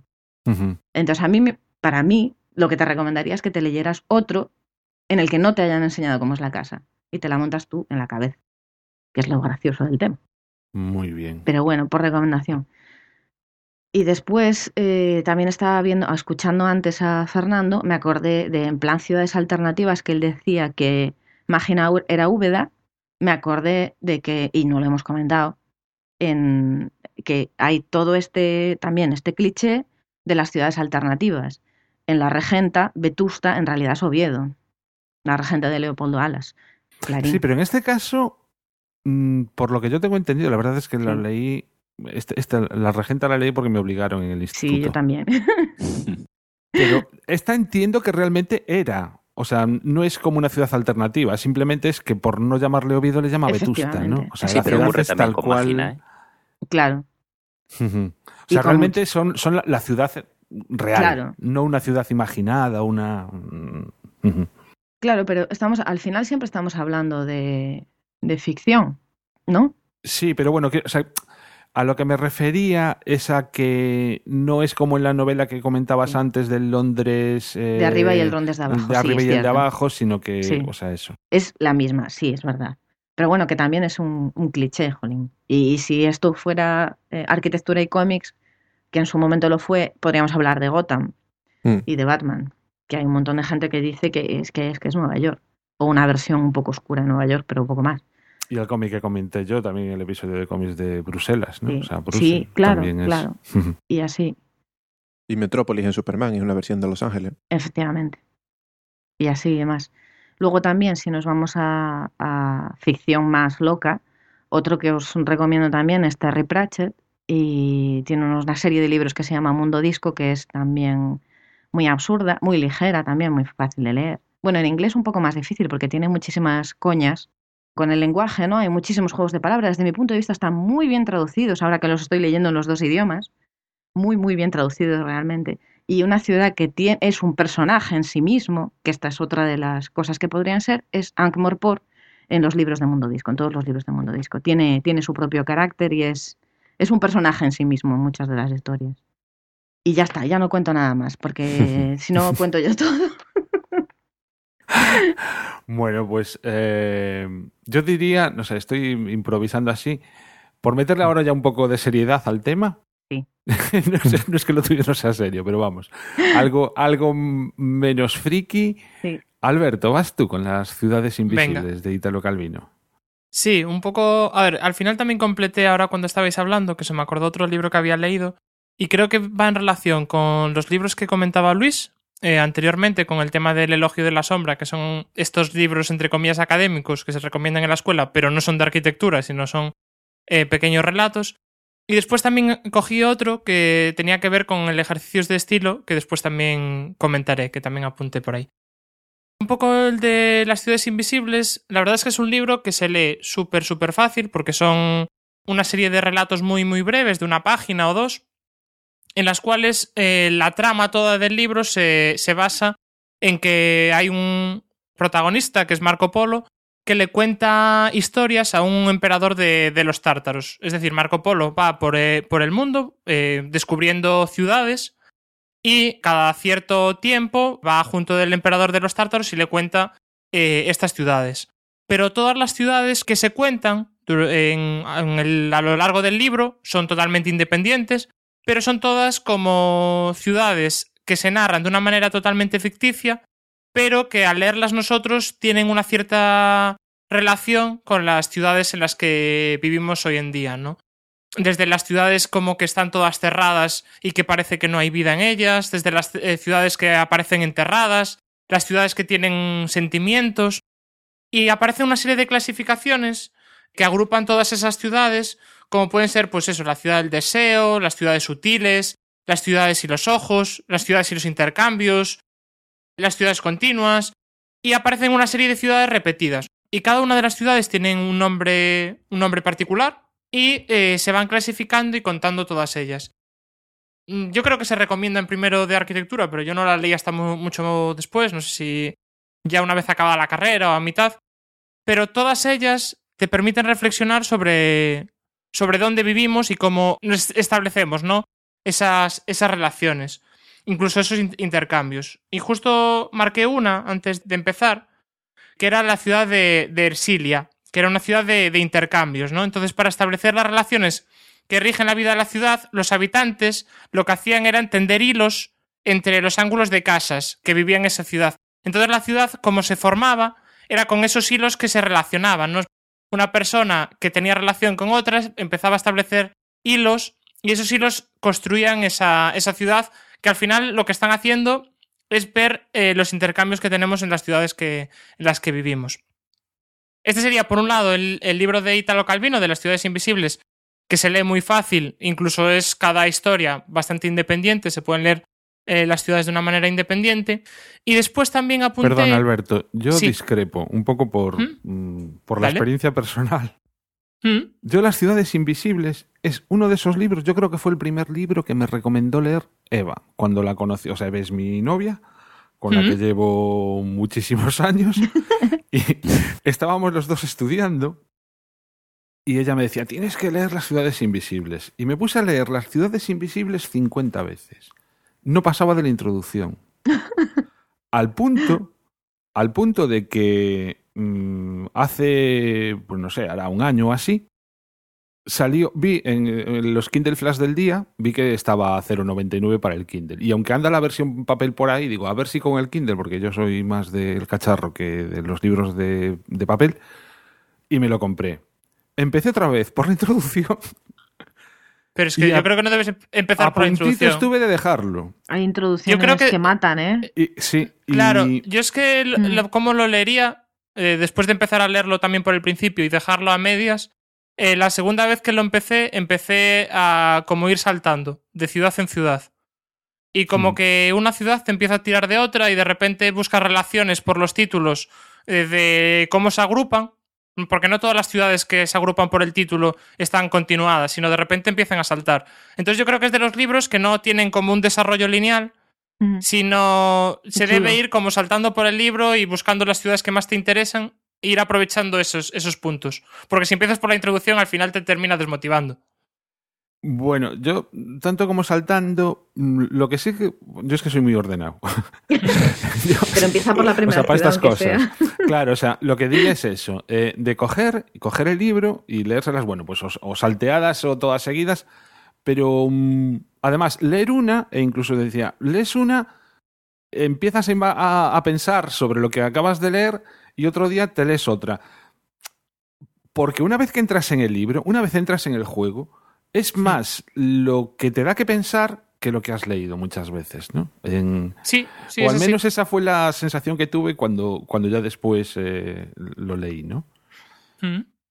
Y, Sí, sobre mm, todo- Es, es eso, o sea, son relatos muy cortitos y entonces casi pum, pum, pum, pum, pum. Porque si te pones a leer una ciudad tras otra, tras otra, tras otra, tras otra, yo creo que acabas perdiendo eh, el juego que le puedes sacar al libro. Sí, yo creo que se acaban confundiendo, acaba, la memoria acaba fusionando Sí. un poco todas y, y es más complejo. Yo creo que efectivamente eh, el planteamiento de lectura más fácil, por así decirlo, es, es el discontinuo, ¿no? El de coger uno, no sé si al azar u ordenadamente, eh, leerlo y, y dejarlo reposar en la memoria y asimilarlo tranquilamente porque eh, yo estoy de acuerdo en que no es un libro realmente fácil. O sea, sí tiene una... hay, que pensar mucho cada, cada lectura, cada línea, cada palabra, cada, cada frase. Pasa un poco en ese aspecto como lo que hablaba de Marías, ¿no? Es una lectura que hay que hacer reposar. Es cierto que son relatos de dos páginas y que se lee en un rato. Sí, sí. en, esa, en ese sentido es muy fácil de leer porque eh, en cualquier huequito que, que uno tiene libre puede ir avanzando. Pero sí creo que, que requiere mm, bastante reflexión en ese aspecto. Sí, estoy de acuerdo. Incluso, es decir, lo que me permitió cuando lo, hice, cuando lo leí, fue ir marcando las ciudades que más me interesaban o que me, más me hacían reflexionar. Y entonces ahora tengo el libro marcado con cuatro o cinco ciudades y de cada cierto tiempo vuelvo a esas, ¿no? Pues porque me recordaba una cosa que, eh, bueno, algún trabajo que estaba pensando, alguna, pues por cualquier motivo y lo tengo como marcado con composites de las diferentes ciudades que me llamaron la atención, ¿no? Pero eso, con una lectura discontinua y pensando, reflexionando sobre lo que, lo que había leído. Y después, el otro que apunté, que creo que iba en relación al que comentó Luis también de ejercicios de estilo, es eh, un libro que se editó en castellano que yo creo que hace muy poquito, que es de George Perec, eh, Tentativas de agotamiento de un lugar parisino, que lo que al final también es un libro muy, muy, muy breve, incluso más breve que las ciudades invisibles, mucho más, que se puede leer en una tarde, pero también que te hace reflexionar. Y lo que cuenta es, desde un punto de vista personal, eh, a través de pequeñas referencias temporales y espaciales, cómo transcurre el día, eh, las horas, por la mañana, por la tarde, por la noche, los espacios de París respecto a un personaje, pero de una manera contada como súper eh, aséptica, por así decirlo, con una serie de palabras, pero que esas palabras te evocan estar en ese lugar y en ese espacio, ¿no? Y la verdad es como que también te hace reflexionar, tal y como está escrito, que no es un escrito de una novela ni es un escrito de cuentos, sino con una serie de frases muy pequeñas, te ubicas eh, en los espacios y que te hace también reflexionar sobre, sobre ellos. Y la verdad es que también es un libro que me causó sobrepensar sobre las ciudades, ¿no? Sobre el espacio público, sé cómo, cómo nos relacionamos con él y cómo funcionan. Ujú. Pues yo este tampoco lo conocía. Me los apunto, me los apunto. Están apuntados en el guion, no te preocupes. Sí, sí, sí. Este guion lo vamos a imprimir y lo vamos a conservar porque hay, hay una lista eterna. Que estará después en la entrada, supongo, que también del podcast, así que sí, no hay sí, problema. no, va- van a estar Juan. todos, van a estar todos. Ha sido una fantástica idea hacer esto a principios de año, porque yo mm, lo que me había pasado ahora es que yo ahora o sea, quería leer y no sabía qué. Y entonces he empezado, a, lo, como estoy en Inglaterra, pues he empezado a leerme libros de autores que me gustaban en inglés. O sea, para practicar y en plan, bueno, no me quiero comer el tarro, me voy a, algo que yo ya sé que me va a gustar, porque ya me lo he leído, pero volver a leérmelos en inglés. Y me voy a pasar del tema, o sea, me estáis arreglando el año. muy bien, muy bien. Hablábamos antes de Nueva York. José, casi te diría que fueses tú con el cuento de la piscina. Sí, además para... Bueno, como decía Chris, esas cosas un poco de magia, fantasía, pues aquí vamos a hablar de un nuevo método de, de transporte, que viene a ser una piscina, lo cual es bastante extraño. Fantástico. Bueno, el cuento de la piscina es un relato muy cortito, se lee en 10-15 minutos como mucho, que está dentro de un libro mucho más extenso que es del libro de Nueva York, de Rem Koolhaas, pronunciándolo como dirían los holandeses. Delirio Nueva York es un libro, un libro en el que eh, Koolhaas hace un estudio acerca de la ciudad desde, bueno, pues desde su experiencia y desde muchísimos puntos de vista. Y uno de los relatos dentro de ese libro más conocido es este cuento de la piscina, que bueno, la verdad es que tal como se ha estado desarrollando el podcast, yo he cambiado de idea con respecto a lo que iba a hacer eh, con este cuento, porque he decidido que no voy a contar eh, lo que ocurre una vez que, que se que llegan, que finalmente concluye el viaje, porque si no voy a romper, voy a hacer un spoiler grandísimo. Entonces, como es un relato, ya digo, tiene 1300, 1400 palabras, se lee en 15 minutos, voy a contar lo que es el nudo y os dejo que os leáis el, el desenlace. Eh, Pero, Dime. pero si- si- simple- simplemente comentar que Rem Koolhaas para nuestros oyentes es uno de los es un arquitecto y probablemente uno de los arquitectos con más renombre a nivel mundial. Yo no lo calificaría al 100% en la misma liga que Zaha Hadid, Big y todos estos. porque pero bueno también tiene alguna cosilla que, que bueno Digamos que mm, porque para bien. eso ¿Vale? y, Aclaremos. y bueno este libro del libro en Nueva York pues eh, digamos que es una de las obras así más influyentes no en lo que ha sido la arquitectura de los últimos años Sí, además se da el caso de que este hombre antes de arquitectura era cineasta, antes de ser arquitecto era cineasta, y yo creo que eso también se refleja mucho en, sus libros y en sus obras en general. Bueno, voy a, a lo que al lío. El cuento de la piscina eh, cuenta la historia de unos arquitectos de la escuela eh, de Moscú. No, Moscú no puede ser. Bueno, rusos, unos eh, arquitectos rusos que en una escuela de arquitectura en un programa de estos de investigación, desarrollo social, investigación para mejorar el mundo a través de la arquitectura, pues tienen la idea de desarrollar una piscina flotante. Lo ponen en práctica y deciden construir un prototipo y hacen una piscina, bueno, pues con una estructura de acero, eh, los dos lados largos de la piscina colocan dos filas de vestuarios, una masculina y una femenina, y en los dos lados cortos eh, lo cierran con planchas de vidrio a través de los cuales se ve el mar, río, mm, etcétera, lo que sea, donde está flotando esa piscina. De forma que es un poco una dualidad de un entorno controlado de agua limpia donde se realizan actividades de ocio que está flotando dentro de un agua eh, contaminada donde a través de esas paredes de cristal pues ves como los peces mueren y agonizan, etc. Estos arquitectos, unos años después de construir la piscina, eh, la situación en Rusia ha cambiado y eh, estamos dentro de un entorno de la URSS en el que todo está súper controlado, no hay libertades sociales, etcétera, etcétera, y deciden... La época de Stalin. Efectivamente. Y deciden huir. ¿Cómo se les ocurre huir? Bueno, pues en sus pruebas de la piscina habían comprobado que si todo el mundo nadaba al unísono en una dirección, la piscina, por aquello de la acción-reacción, se desplazaba en el sentido contrario. Así que no se les ocurre mejor cosa que echarse a la piscina y empezar a nadar mirando hacia Rusia para que la piscina se desplace en el sentido contrario. Y en una travesía de 40 años a través del Océano Atlántico llegan a Nueva York. Eh, Nueva York era mm, desde primera hora su meta porque, bueno, como sigue siendo un poco hoy en día, es esa imagen de la América, de la tierra de las oportunidades, donde todo el mundo es libre y puede realizar lo que quiera, ¿no? No hay nadie que te controle ni nadie que te diga lo que tienes que hacer. Ellos no llegan a Nueva York un poco sin saber que están llegando a Nueva York porque van nadando en sentido contrario y cuando llegan allí, pues se encuentran con una sociedad que no era lo que ellos esperaban. Pero ya no, es que no quiero contar mucho más porque, ya os digo, en cuestión de cinco minutos podéis mm, desvelar vosotros el misterio. Eh, una pregunta, al, ¿lo habéis leído? Yo sí. Yo también. No, no, yo no he tenido un momento. Pues se lee un momento, ¿eh, Fernando? Sí, yo sí. te lo digo porque yo realmente dije antes que era uno de los libros más influyentes de la arquitectura tal. mm, lo que es de Delirios en Nueva York no me lo leí todavía. No, yo tampoco, ¿eh? Yo solo me leí un par de relatos, este y un par de ellos más. Es que hay una, o sea, durante el relato y sin hacer spoilers, a mí me hizo gracia que hace siempre la equivalencia o bueno, no, sé exacta- no no es que sea una equivalencia, sino que realmente convierten a los arquitectos en socorristas, ¿no? Sí. En todo momento los llama arquitecto barra socorrista. Eh, ¿qué, qué pensáis de esa de esa equivalencia? Hombre. Yo es que no le, no, o sea, no, fui capaz de encontrarle una explicación válida. O sea, realmente no sé con qué intención lo está, lo está describiendo así.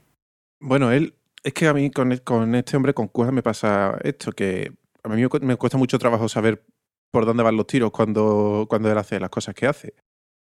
Él dice que debido a esa eh, falta de mano de obra que hay en, en la Sí. Rusia de la época en la que se construye la piscina, eh, los propios usuarios, los- estos propios arquitectos, deciden mm, actuar de socorristas. Y hay, uno, hay un párrafo en el que comenta que bueno, todos van nadando, porque son la propia mano de obra de esta piscina móvil, todos van nadando, pero hay uno que por turnos es el que le va tocando dirigir.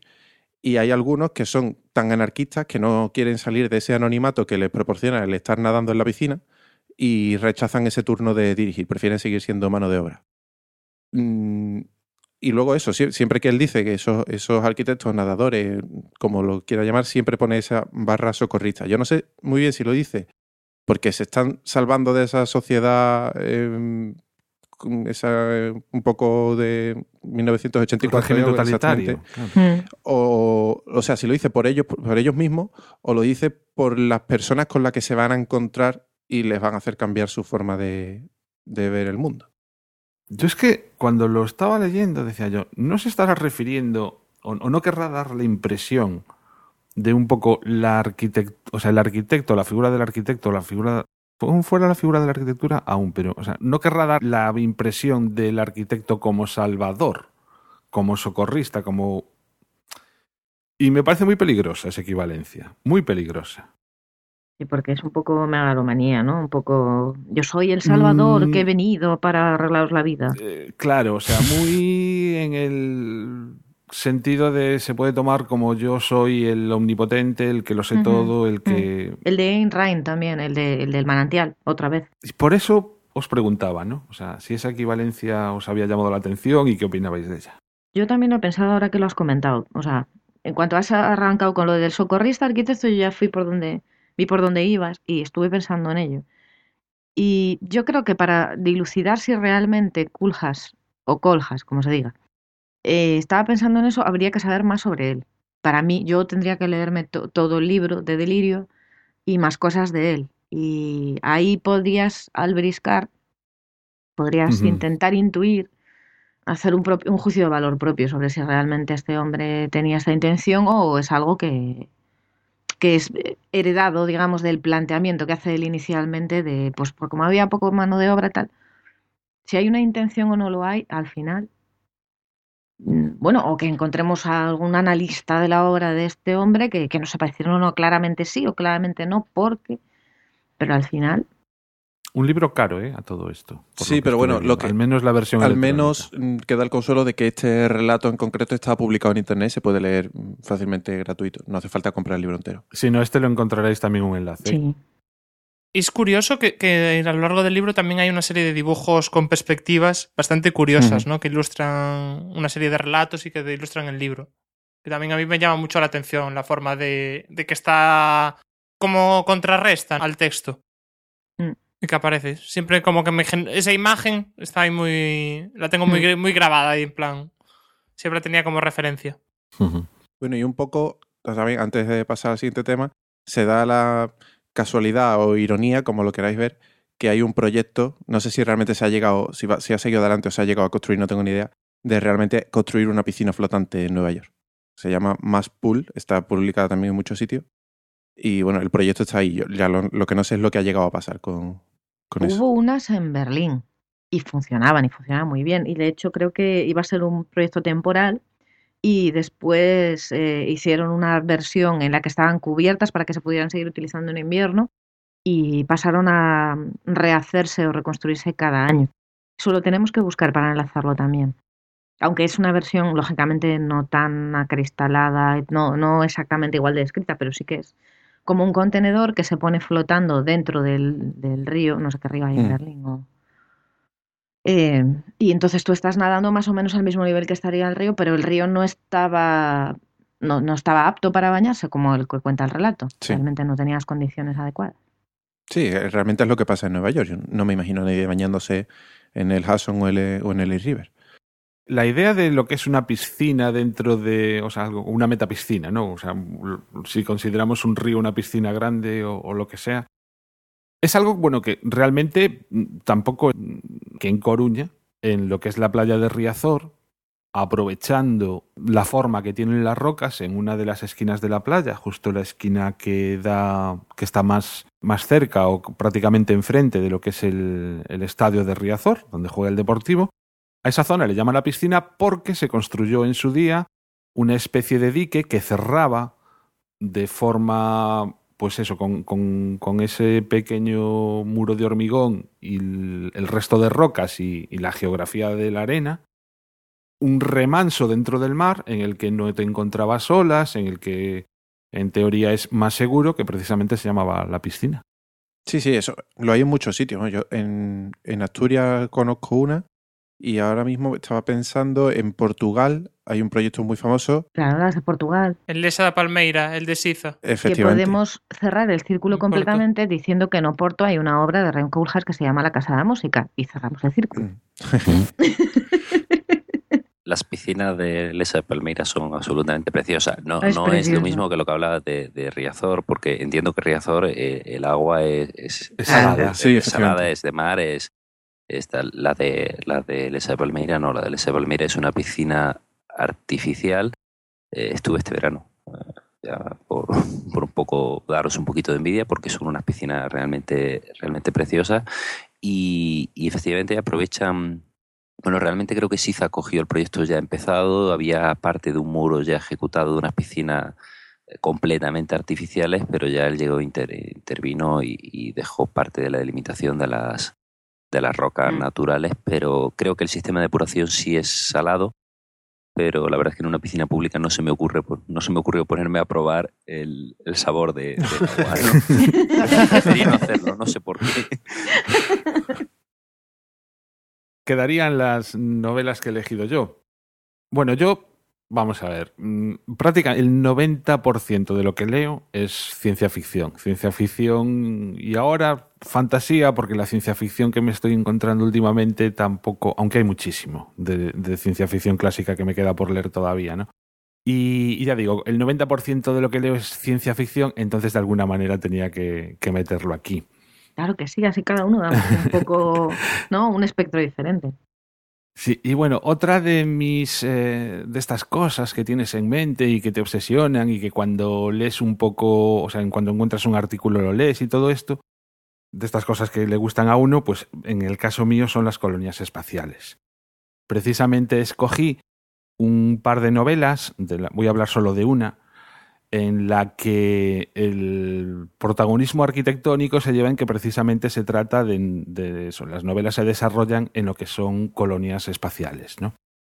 La primera de ellas y de la que voy a hablar es Cita con Rama de Arthur C. Clarke, imagino que todos sabéis quién es Arthur C. Clarke, y la siguiente es Mundo Anillo de Larry Niven. Eh, hablando de colonias espaciales, podríamos. Hay, hay, muchos tipos, o sea, obviamente todos son modelos teóricos, ya que a día de hoy mmm, el hombre todavía no ha construido ninguna colonia espacial. Lo que se ha construido son estaciones espaciales. Estaciones espaciales ha, ha construido unas cuantas, ¿no? Una colonia espacial se diferenciaría de una estación espacial en que está pensada sobre todo para muchísima más gente, ¿no? Incluso mm. hablamos de, de millones de personas. Y además, otra diferencia seria con respecto a las estaciones espaciales, en que una colonia espacial debe ser autosuficiente, mientras que las estaciones espaciales estamos continuamente enviándole suministros para que sean consumidos por el pequeño puñado de personas que viven allí, ¿no? Entonces, bueno, ya digo, estas dos eh, novelas hablan de colonias espaciales. Hay muchos tipos de colonias espaciales, pero por así decirlo y por tener así una imagen que yo creo que todo el mundo mmm, reconocerá, si nos eh, acordamos de la película o del libro 2001, Un Odisea en el Espacio, que precisamente también es de, de Arthur C. Clarke, al principio de la película, una de esas eh, naves que se ven, en realidad una de ellas es una colonia y tiene una forma toroidal, una forma pues como un volante de un automóvil, más o menos, ¿no? Y ese tipo de, colonias espaciales, ya digo, toroidales, es algo parecido a lo que nos encontraremos en el libro Mundo Anillo. Y otro tipo son las cilíndricas. Las cilíndricas, pues es básicamente, pues eso, os imagináis un cilindro, pues, pues tal cual, un cilindro girando sobre, su, sobre el eje del cilindro, ese es el eje de rotación, y en este caso, Cita con Rama, que es el libro del que voy a hablar, se trata de una colonia de este tipo. Cualquiera de las dos novelas serviría para ilustrar el, tema, ¿no? Lo que pasa es que hay algunas diferencias entre ellas, aunque también hay muchas similitudes. Entre otras similitudes es que ambas están consideradas o se, catalogan dentro de lo que se considera ciencia ficción dura. Por ciencia ficción dura lo que entendemos es que, y en diferencia a la que no es dura, sino a lo que es la ciencia ficción blanda, en que en la ciencia ficción dura, el rigor con el que están escritas, tanto científico como técnico, no contradice los conocimientos en la materia que se plasman que haya en el momento en que se han escrito. Es decir, en, este caso, pues todas las leyes de la física, tanto en una como en otra novela, más o menos se respetan. Y no solo se respetan en este tipo de ciencia ficción, sino que incluso se hace cierto hincapié en demostrar o en dejar claro por escrito que las cosas son o se plantean tal cual, o sea, que son reales, ¿no? que pueden ser reales. Es decir, si por ejemplo en Cita con Rama se dice que esta colonia espacial tiene 50 kilómetros de largo, y las bases del cilindro tienen un radio de 10 kilómetros y te habla a su vez de cuál es el periodo de rotación, el tiempo que tarda en dar una revolución completa, pues si tú te pones a echar números, ves que realmente es así, ¿no? Mientras que en la ciencia ficción blanda, pues las cosas son un poco más porque sí, ¿no? O sea, pues me invento un condensador de flujo y viajo sí. en el tiempo. Uh -huh. para que nos entendamos, ¿no? Sí, sí. Entonces, pues eso, la ciencia ficción dura a mucha gente no le gusta tanto Mm. porque parte de lo que es la, la propia novela es el, el explicar que lo que estás diciendo puede Claro. ser real, ¿no? Puede ser entendido de esa manera. Ambas son así, ambas han ganado multitud de premios del género, tal Nebula, los premios Hugo, más cualquiera de ellas. Y además las dos también están escritas prácticamente a la vez. Eh, creo recordar, dejadme que lo compruebe, una es del 70, Mundo Anillos de 1970 y Cita con Ramas de 1973, o sea, de, de esa época. Digamos, la época en la que justo estaba el programa Apolo en lo más alto, ¿no? Porque hacía muy poquito Mm. Que se había pisado la luna. Y bueno, metiéndonos ya en lo que es Cita con Rama, os comentaré que la, la acción transcurre en el año 2000 y pico, y es una época en la que justo en el siglo XXI un meteorito se había estrellado contra, contra Italia, destruyendo un par de Padua, y no me acuerdo cuál es la otra ciudad que, que queda destruido por el impacto de este meteorito. Las consecuencias son que, por ejemplo, Venecia ya desaparece completamente, inundada bajo el mar, y bueno, eh, digamos que la humanidad en conjunto se toma muy en serio el peligro que representa este tipo de, de artefactos eh, siderales, que, el impacto que pueden tener con respecto a la Tierra, y entonces se inventa todo un sistema de detección e incluso Creo recordar que también de probablemente aniquilarlos, o sea, bueno, o sea, un- una, una solución al momento en que se encuentre, que llegue un meteorito a la Tierra, ¿no? Se ha ideado esto, no ha habido más catástrofes de este tipo y bueno, pues eh, llega un momento en que tienen catalogados absolutamente todo cuanto meteorito hay por ahí, sobre todo los que tengan un determinado volumen, ¿no? lo suficientemente grande como para, como para poder hacer daño. Y en esto estamos ya en el año 2000 y pico, de repente aparece uno que no lo habían catalogado por, eh, hasta ese momento. Y al principio no le dan excesiva importancia, simplemente es uno más por el tamaño. Lo que pasa es que es un, hay algo curioso con este meteorito, y es que, como la mayoría de todos estos eh, artefactos, lo que hacen es, tienen órbitas que van alrededor del Sol. Y sin embargo, este lo que hacía es que llevaba una trayectoria que simplemente iba a atravesar el sistema solar sin una solución de continuidad. Es decir, todos los meteoritos tienen un cierto periodo y entonces será cada pocos años o será cada mm, un montón de miles de años, pero digamos que las trayectorias son repetitivas, ¿no? Una y otra vez van pasando por el mismo sitio. Mientras que este, sin embargo, iba a atravesar el sistema solar y desaparecería. Es decir, la única oportunidad de verlo sería en ese propio momento. Tras un pequeño revuelo inicial por las características que tiene, pues al final más o menos se van olvidando de él. Pero bueno, los únicos que siguen un poco intrigados en el tema son los eh, la gente que es los astrónomos, ¿no? La, gente que se dedica a estudiar este tipo de, de fenómenos. Ya por fin uno de ellos descubre cierta anomalía y es que el periodo de rotación que tiene es mm, brutal, es enorme para lo que suelen estar acostumbrados.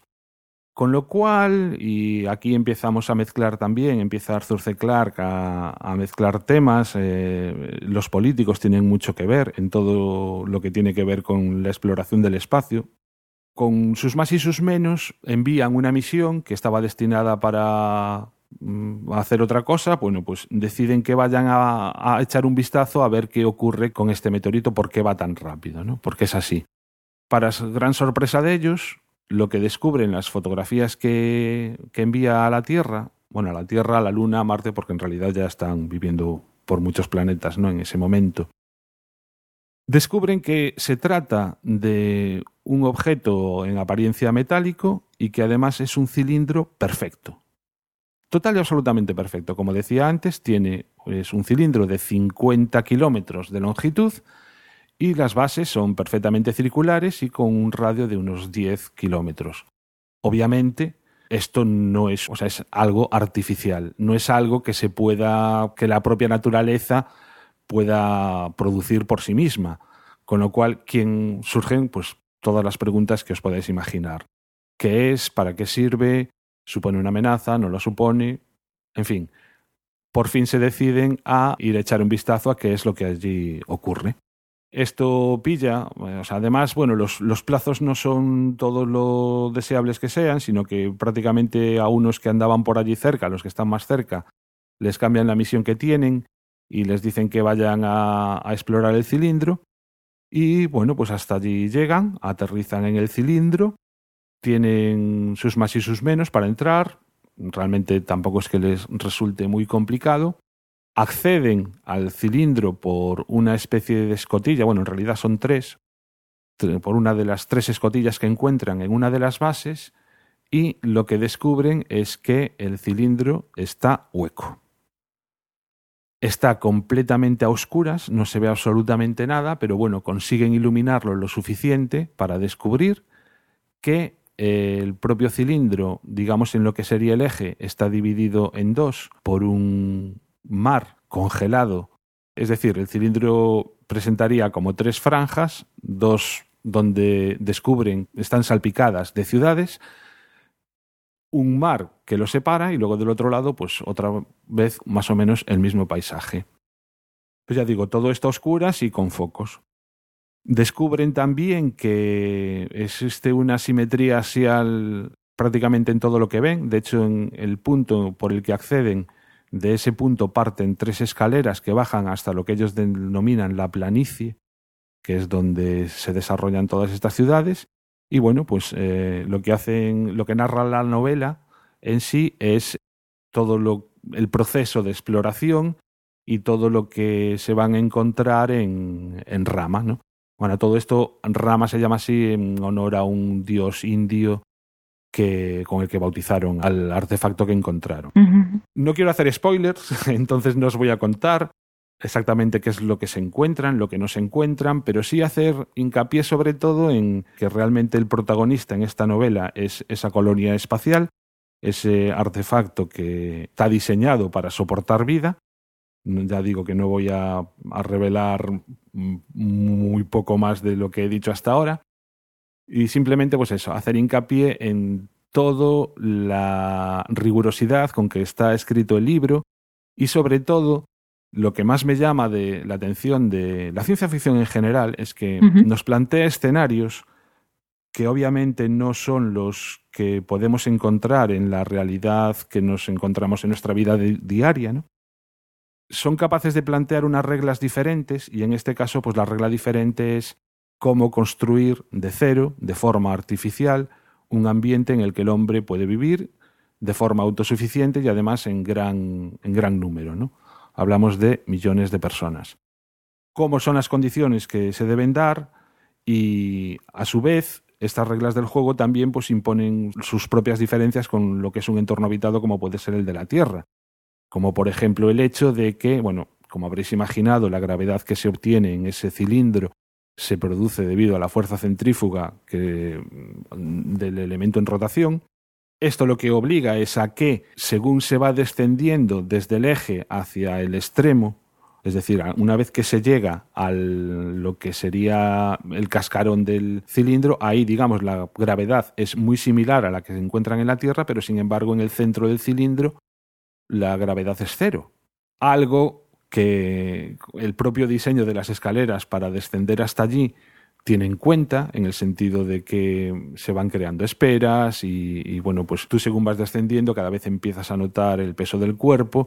Y no solo eso, sino que para a la hora de desplazarse por, um, por el cilindro es mucho más sencillo, por ejemplo, obtener objetos capaces de volar, voladores, que se desplacen por lo que es el eje del cilindro, es decir, a cierta cuando el radio es próximo a cero, que cuando está abajo. Y de hecho, uno de los un pequeño spoiler, uno de los artefactos que utilizan es una especie de bicicleta, una especie de entre ultra, o sea, como una cometa a la que le añades unas, un sistema de propulsión a base de pedalear. Y pues con eso llegan a, desplazarse por, al menos en, en algún momento dado del libro, por este cilindro. Y nada, ya digo, es una de estas novelas. La elegí con respecto a la de Mundo Anillo porque es una novela mucho más introspectiva esta, en el sentido de que te hace pensar más, te, te da más que cavilar en, en todas estas cosas que estoy hablando, ¿no? En cómo tiene que ser el diseño para que todas estas condiciones se puedan cumplir, mientras que la de Mundo Anillo es una novela mucho más centrada en los personajes, mucho más centrada en la historia, en el que la arquitectura sí, obviamente está ahí, es una colonia espacial, es una colonia espacial totalmente diferente, es una colonia espacial, ya decía, en forma como si fuera un volante de un coche, rodea completamente a una estrella de la que obtiene la, la energía para poder vivir.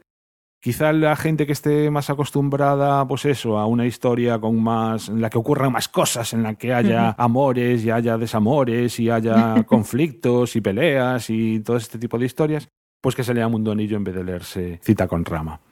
Simplemente decir ya para acabar que me acordé inmediatamente de Cita con Rama, pensando en este episodio, porque con lo que me he quedado del libro es con esa estructura. Y realmente he tenido que releer bastantes pasajes e incluso leer un, encontrar resúmenes completos para acordarme realmente de la historia al 100%, porque casi no me acordaba de quiénes eran los protagonistas, de qué era lo que sucedía y todo esto. Simplemente con lo que me había quedado de cita con Rama era con el artefacto en sí, ¿no?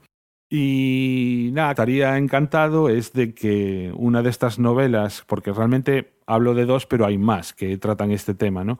Que una de ellas la escribiese un arquitecto porque me parece que es algo, un campo por explotar, ¿no? O sea, nosotros cuando hablamos de urbanismo en la Tierra tenemos unos eh, datos fijos como son los ríos, los lagos, los desiertos. Imaginaos cuando hablamos de planificación del territorio, cuando tuviéramos que pensar no solo lo que hacemos en, en, ese tablero que nos es dado, sino que el propio tablero de juego lo tuviéramos que diseñar nosotros. ¿no? Uh -huh. Es decir, aquí pongo una montaña, aquí pongo un río, aquí pongo un lago, aquí creo un vergel y en el otro lado pongo un, desierto. ¿no? Y no sé, es algo que me fascina. Como a mí me interesa bastante el urbanismo y en este sentido, pues las colonias espaciales para mí son todo un reto, al menos intelectual. No sé si sois muy amantes el resto de la ciencia ficción y de este tipo de novelas. Yo de este estilo conozco cosas de Asimov, pero me has metido muchísimas, muchísimas ganas. ¿eh? Yo ya. A mí me has metido un montón de ganas. Más de cita con Rama, por cómo lo explicas tú y por lo que me apetece a mí leer del tema. Para mí, ahora mismo. Sí, produce mucha curiosidad, sí. Sí. Decir que cita con Rama tuvo una segunda parte, una tercera parte, incluso creo que hasta dos novelas a mayores que exploraban un poco ese universo, solo que ya no escritas por Arthur C. Clarke, sino en las dos primeras, o sea, en la segunda y la tercera parte colaboró, pero en realidad estas otras novelas las escribió otro autor que ahora mismo no recuerdo, tendría que mirarlo. Bueno, en el blog lo dejaré anotado. Sí. Y por contra, Mundo Anillo, Mundo Anillo realmente es la primera novela de una trilogía. Esta sí que las escribió al 100% Larry Niven. Mundo Anillo, de todas formas, es la más, la mejor, yo creo, la más famosa. Y por último, para todos los que os animéis más, pues eso, por, por este otro mundo, por Mundo Anillo, que por cinta con rama, decir que Larry Niven creó toda una un montón de novelas que se desarrollan todas en, en este mismo universo, aunque no exactamente sean ya la, la, misma historia de Mundo Anillo. Oye, una cosa, y con la conexión hmm. con el cine, que hablamos sí. antes, cuando describías Mundo Anillo y estos sitios y tal, a mí últimamente se pusieron, bueno, últimamente se pusieron de moda, no. Yo últimamente creo recordar que existía Elysium, que a mí visualmente, sí. Vamos a ignorar todo lo demás de la película si nos gusta o no, pero visualmente la manera de enseñar el cómo es una colonia, que es un aro en este caso, y está... Bueno, tendréis que ver la imagen para yo no explicar nada bien, la verdad. Las imágenes en las que se ve la colonia, que en primer plano se ven bien. Elysium sería como Mundo Anillo, pero en pequeñito. Porque te mm. cuenta que Mundo Anillo lo que hace es rodear un sol, o sea, sí, una claro. estrella. Eso es lo que me, cuando lo dijiste el me di cuenta. El radio que puede tener el, Claro, es una barbaridad. el chisme este, ¿no? O sea, una Sí, sí. barbaridad absoluta, ¿no? Sí, porque Elysium me parece que orbitaba la Tierra, Sí. el, el- el aro, así que era una cosa pequeña, entre comillas. Sí, sí. Y, y mucho más. eh, si no recuerdo mal, en Elysium lo que es la energía la obtienen mediante unos espejos que reflejaban la, la Luz o algo o así. algo así, sí. Para el que también quiera seguir un poco investigando sobre este tema, eh, me voy a hacer un poco de autopromoción. Escribí en su día para Cosas de Arquitectos un artículo que se llama Las colonias espaciales de Gerard K. O'Neill. Gerard K. O'Neill creó un modelo en, eh, también en los años 70. Prácticamente a la vez, a la vez que se escribían estas novelas, estaba este ingeniero eh, desarrollando esos modelos, que son modelos en teoría perfectamente construibles, y lo que hace él son cilindros, ¿eh? son cilindros como los que serían rama. Sí. Bueno, bastante diferentes a- al diseño de rama, pero, pero bueno. Si os interesa un poco el tema, en ese artículo explico un poquillo cuáles son las características que debería cumplir una colonia espacial para considerarse como tal, ¿no? Está claro que urbanísticamente todas las colonias espaciales tendrían que tener esa forma de anillo, cilindro, llámalo X. O sea, tiene que tener una, una revolución para imitar la gravedad. Si se consigue de esa forma la gravedad, sí. Hay otro modelo que es una esfera, ¿eh? La esfera de bueno, sí. Algo, algo que gire. Tiene que ser algo que gire y no tenga esquinas, porque si no... Efectivamente, porque digamos que la gravedad se consigue a base de la, la fuerza centrífuga, o sea, en, en los puntos donde pones el pie, ¿no? Y en todas se cumple también que hay zonas donde la gravedad es mayor que en, que en otras. Interestelar también ocurría también, ¿no? también. No, estoy, no, sí. Sí, en Interstellar también las eh, a donde llegan al final de la ah, es película. verdad. Claro, claro, al final. Y Spoiler. también es, es- es Por, el por no modelo- reventarla a nadie la película, ¿no? Pero, Sí. es- es el modelo de- del toro de Stanford, o sea, del mm, también como un mundo anillo. sí. Mm. Estos son todos los libros que hemos traído hoy. Me da la sensación, así ahora recapitulando, que muy diferentes todos. Muy, Hemos tratado cosas muy, muy distintas, ¿no? eh, Juan, disculpa, mm, sí, Sí. me gustaría, porque hemos hablado de la arquitectura de la literatura. Es decir, eh, creo que en general, en- si no me equivoco, ha sido siempre, o sea, siempre hemos hablado de libros, los que se habla de, de arquitectura, la presencia de la arquitectura. Hay un, y, y deberíamos nombrar un caso singular, que es inverso, cómo la arquitectura materializa un, un libro.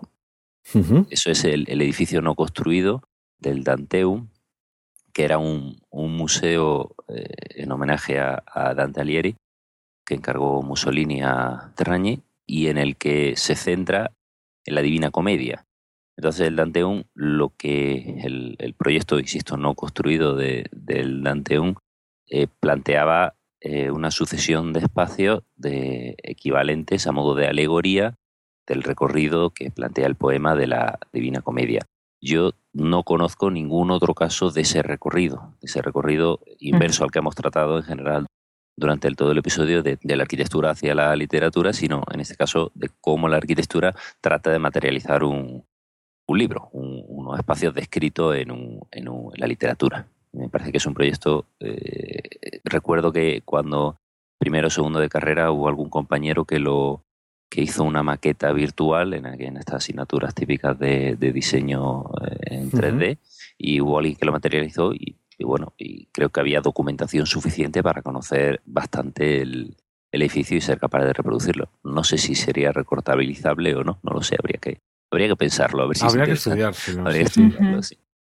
Y si alguno de nuestros oyentes conoce algún ejemplo de esto, por favor que nos lo diga. O sea, realmente, sí. pues eso, de, de algún edificio, alguna obra, lo que sea, que se haya inspirado directamente en alguna, en alguna novela, en algún ensayo, en alguna obra literaria de, de cualquier tipo.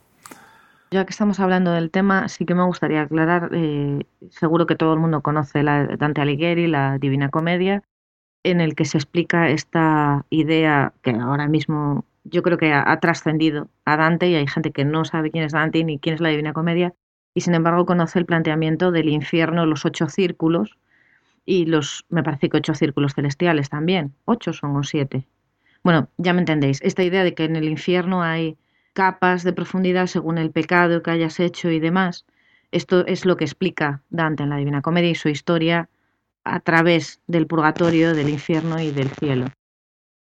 Pero eh, lo que es interesante de lo que cuenta Fernando es que el edificio que desarrolla Terrani no es una transcripción literal de la descripción de circular del cielo y del infierno, no, es un pabellón, por decirlo de alguna manera, en el que él busca sus propios patrones e ideas geométricas que trasladan esa idea de los recorridos del, del libro. Vamos a dejaros enlazados toda la información que hay al respecto y podréis ver que se ve unos renders, como, como explica Fernando, unas imágenes y unas perspectivas que vais a ver que es un pabellón con sus columnas, con sus paredes y demás, y, y que, vamos, que no es una transcripción literal de, de, la descripción que se hace de cielo y infierno en, en el libro de la Divina Comedia. Yo creo que es importante comentarlo, aunque sea de pasada. Como casi siempre, estamos ya prácticamente rozando las dos horas, pero yo antes de despedirnos, Fernando, si no te importa, quería que nos contases el cuento de los tres cerditos en tu propia versión, en la, en la versión que le, has, que le has contado a tus hijas. Sí, bueno, en, casa, eh, bueno, esto es lo que tiene cuando, cuando te casas con un arquitecta o cuando un arquitecta se casa con un arquitecto, ¿no? Que se habla de arquitectura en casa, mucho. Eh, me da un poquito de miedo para el futuro, pero bueno.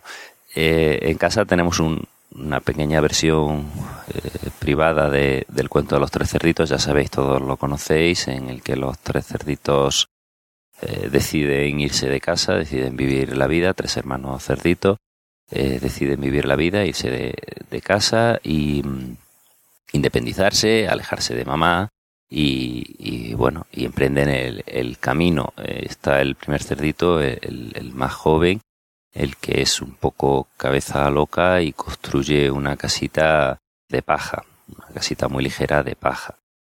El cerdito intermedio, el, siguiente, pues decide, es un poco menos cabeza loca y decide construir una casita de madera. Ni que decir tiene que cuando aparece el temido lobo, protagonista del cuento, o coprotagonista del cuento, pues llega a la casa del, del cerdito menor y dice, sal de aquí, sal de aquí, os soplaré y soplaré y tu casa derribaré. Evidentemente sopla y la paja vuela y el, y el, cerdito sale corriendo a refugiarse en casa de su hermano. Eh, el lobo detrás le persigue y repite la jugada. Salid o soplaré y soplaré y vuestra casa derribaré. Sopla, derriba la casa y la casa de madera se va. Hasta que finalmente, bueno, todos conocemos que, que afortunadamente el cerdito mayor ha sido un poquito más más maduro, más previsor, más responsable y ha construido su vivienda con ladrillo. Y entonces se refugian allí los, los, los dos cerdos eh, pequeños y bueno, y gracias a eso pues se salvan porque el, lobo sopla que te sopla pero no logra derribar la casa. Eh, realmente eso no es así, la historia no se está contando completa. La, historia completa lo que debería reflejar, y, y estoy seguro de que, que, es así, lo que pasa es, bueno, eh, el espacio, no, el papel no daba para ese espacio, lo que ocurrió fue que el cerdito mayor se puso en manos de un arquitecto. El cerdito mayor contrató a un arquitecto que le recomendó, encontró un lugar adecuado que con un adecuado estudio geotécnico pues permitió calcular una estructura adecuada a las necesidades que él tenía, diseñó los espacios adecuados. Evidentemente la licencia que solicitó pues estaba bien concedida porque le permitía construir en ese espacio con las características adecuadas y gracias a eso y a que la estructura estaba debidamente calculada contra cargas horizontales, tanto de viento como de sismo, el sismo, el, lobo, por más que sopló y sopló y sopló y sopló, no logró derribar la casa. Entonces yo creo que la historia hay que contarlas completa, hay que contar que la responsabilidad no es, no es que el cerdito sea responsable, que lo es, pero por ponerse en manos de profesionales que, eh, bueno, y, y, de hacer las cosas en el camino, porque evidentemente el cerdito menor había aquello ni licencia ni nada, que yo se había construido de aquella manera como caseta de pero si acaso, y, y, entonces, bueno, pues eh, nos parece interesante el hecho, además, hablar de la chimenea, ¿no? La chimenea, el, el, lobo luego se cuela por la chimenea, no señor. Con un sistema de domótica de seguridad integral en el que se, se, sensores bien colocados y demás, el lobo jamás entró en esa casa. Entonces, eh, bueno, esa es la versión que por aquí circula o ha circulado en alguna ocasión en nuestra, en nuestra casa con nuestras niñas para nuestro regocijo y las miradas de perplejidad de ella de de qué me estáis hablando, por favor con una moraleja muy clara, y es que si queréis construir lo que queráis construir, poneos en manos de profesionales. Exacto. Exacto. las licencias. Eh, si el arquitecto, cuando os vais a construir un, un, lo que sea, os dice, necesito un estudio geotécnico, gastaos el dinero en hacer el estudio geotécnico. Lo mismo si se necesita un topógrafo. El profesional acudid a él, que más de un problema os vais a ahorrar si, uh -huh. si lo hacéis así. Uh -huh. Y aparte que, concho, que todos somos arquitectos. O sea, que, que menos. ¿no? Sí, sí, claro. no, oye, oye, durante, durante años las, pro, las, las, propagandas de las, de las viviendas, de los edificios, de las promociones aquí en Granada, eh, señalaban que, que cumplían con la normativa sismoresistente. Eh, yo creo que deberían incluir una nota. Y si viene el lobo, no pasa nada. Claro que... Ay, ay. Estaría bueno que no cumpliera la normativa. Bueno, pues, pues ocurría, ¿eh? Ocurría que lo señalaban como, como un mérito, ¿no? A tener en cuenta, como un extra, ¿no? No, Sí, en realidad ese es como si un coche te dicen, y trae rueda de repuesto. Efectivamente.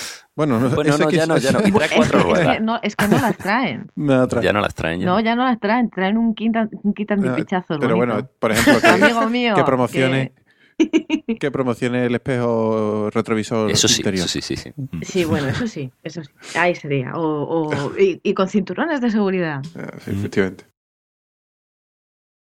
Bueno, pues nada, eh, Francisco, de verdad, un placer haberte tenido con nosotros. No sé cómo te has sentido, si los nervios desaparecieron pronto o, o cómo fue la cosa.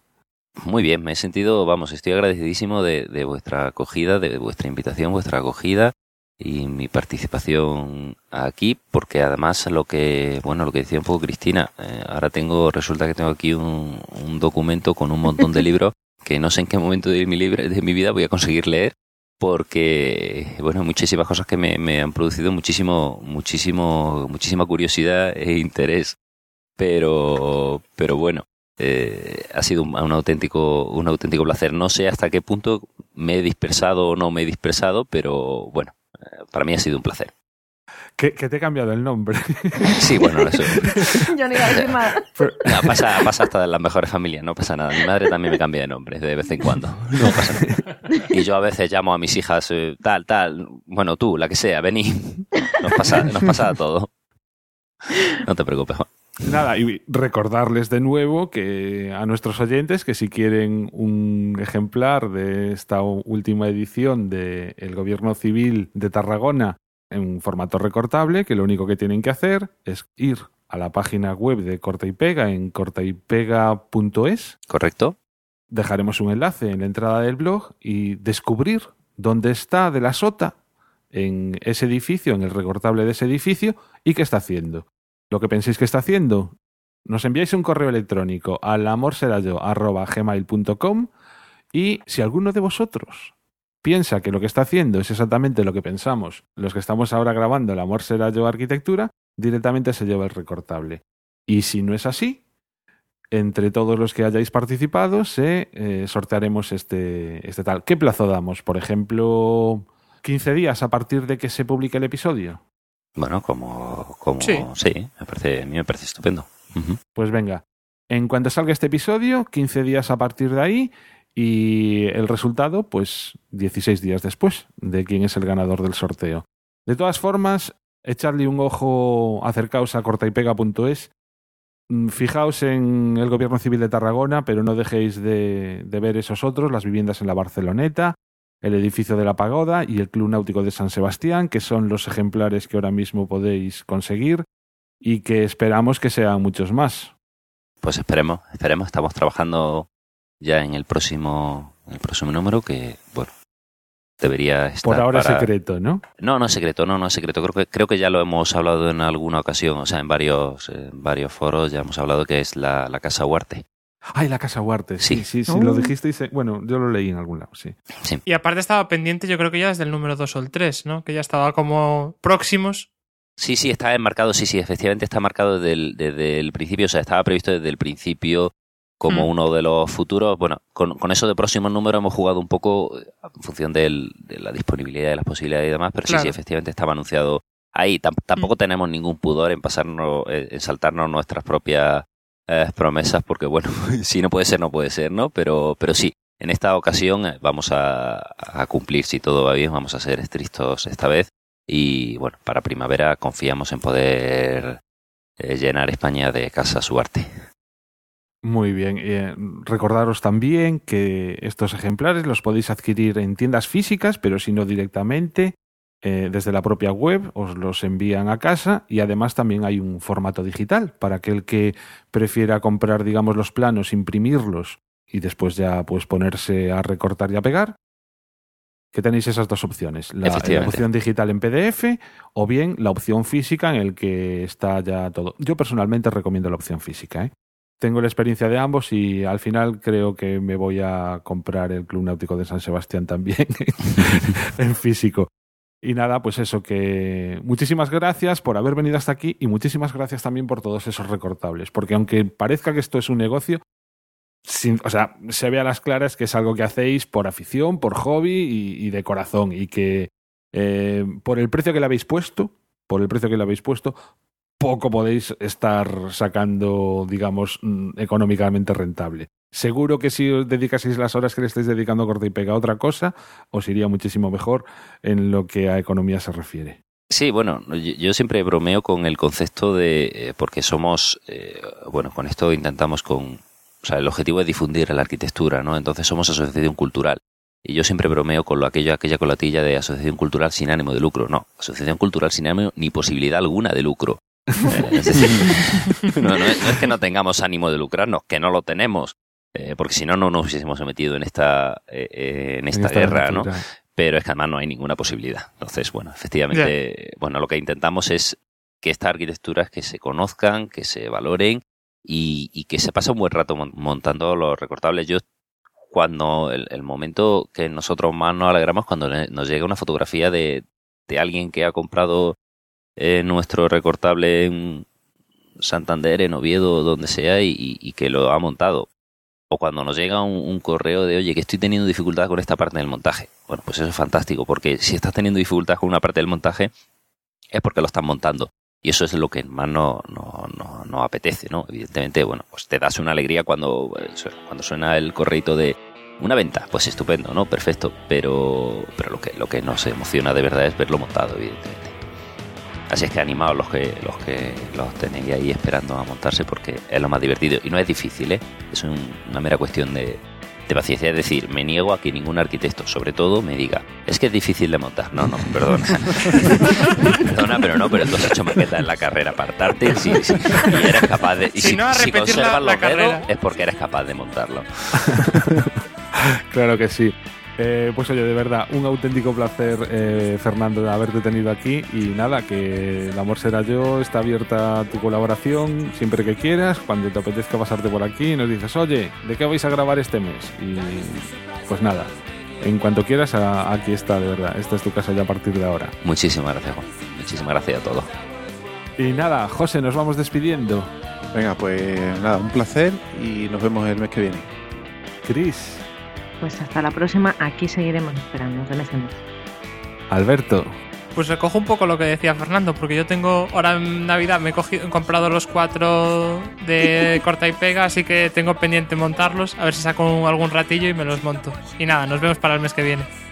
Muchísimas gracias a todos los que habéis llegado hasta aquí. Ha sido un placer saber que estáis del otro lado.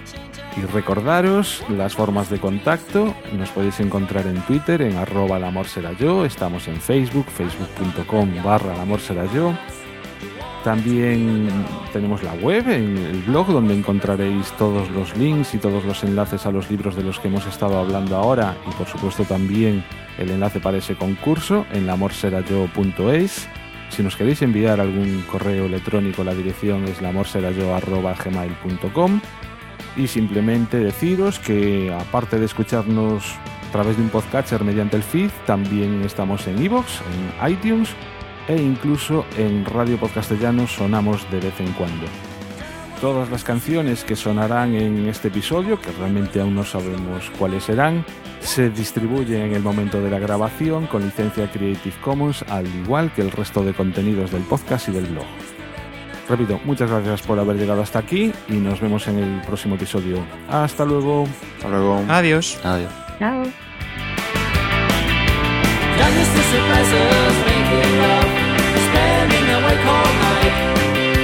Nothing to stop us.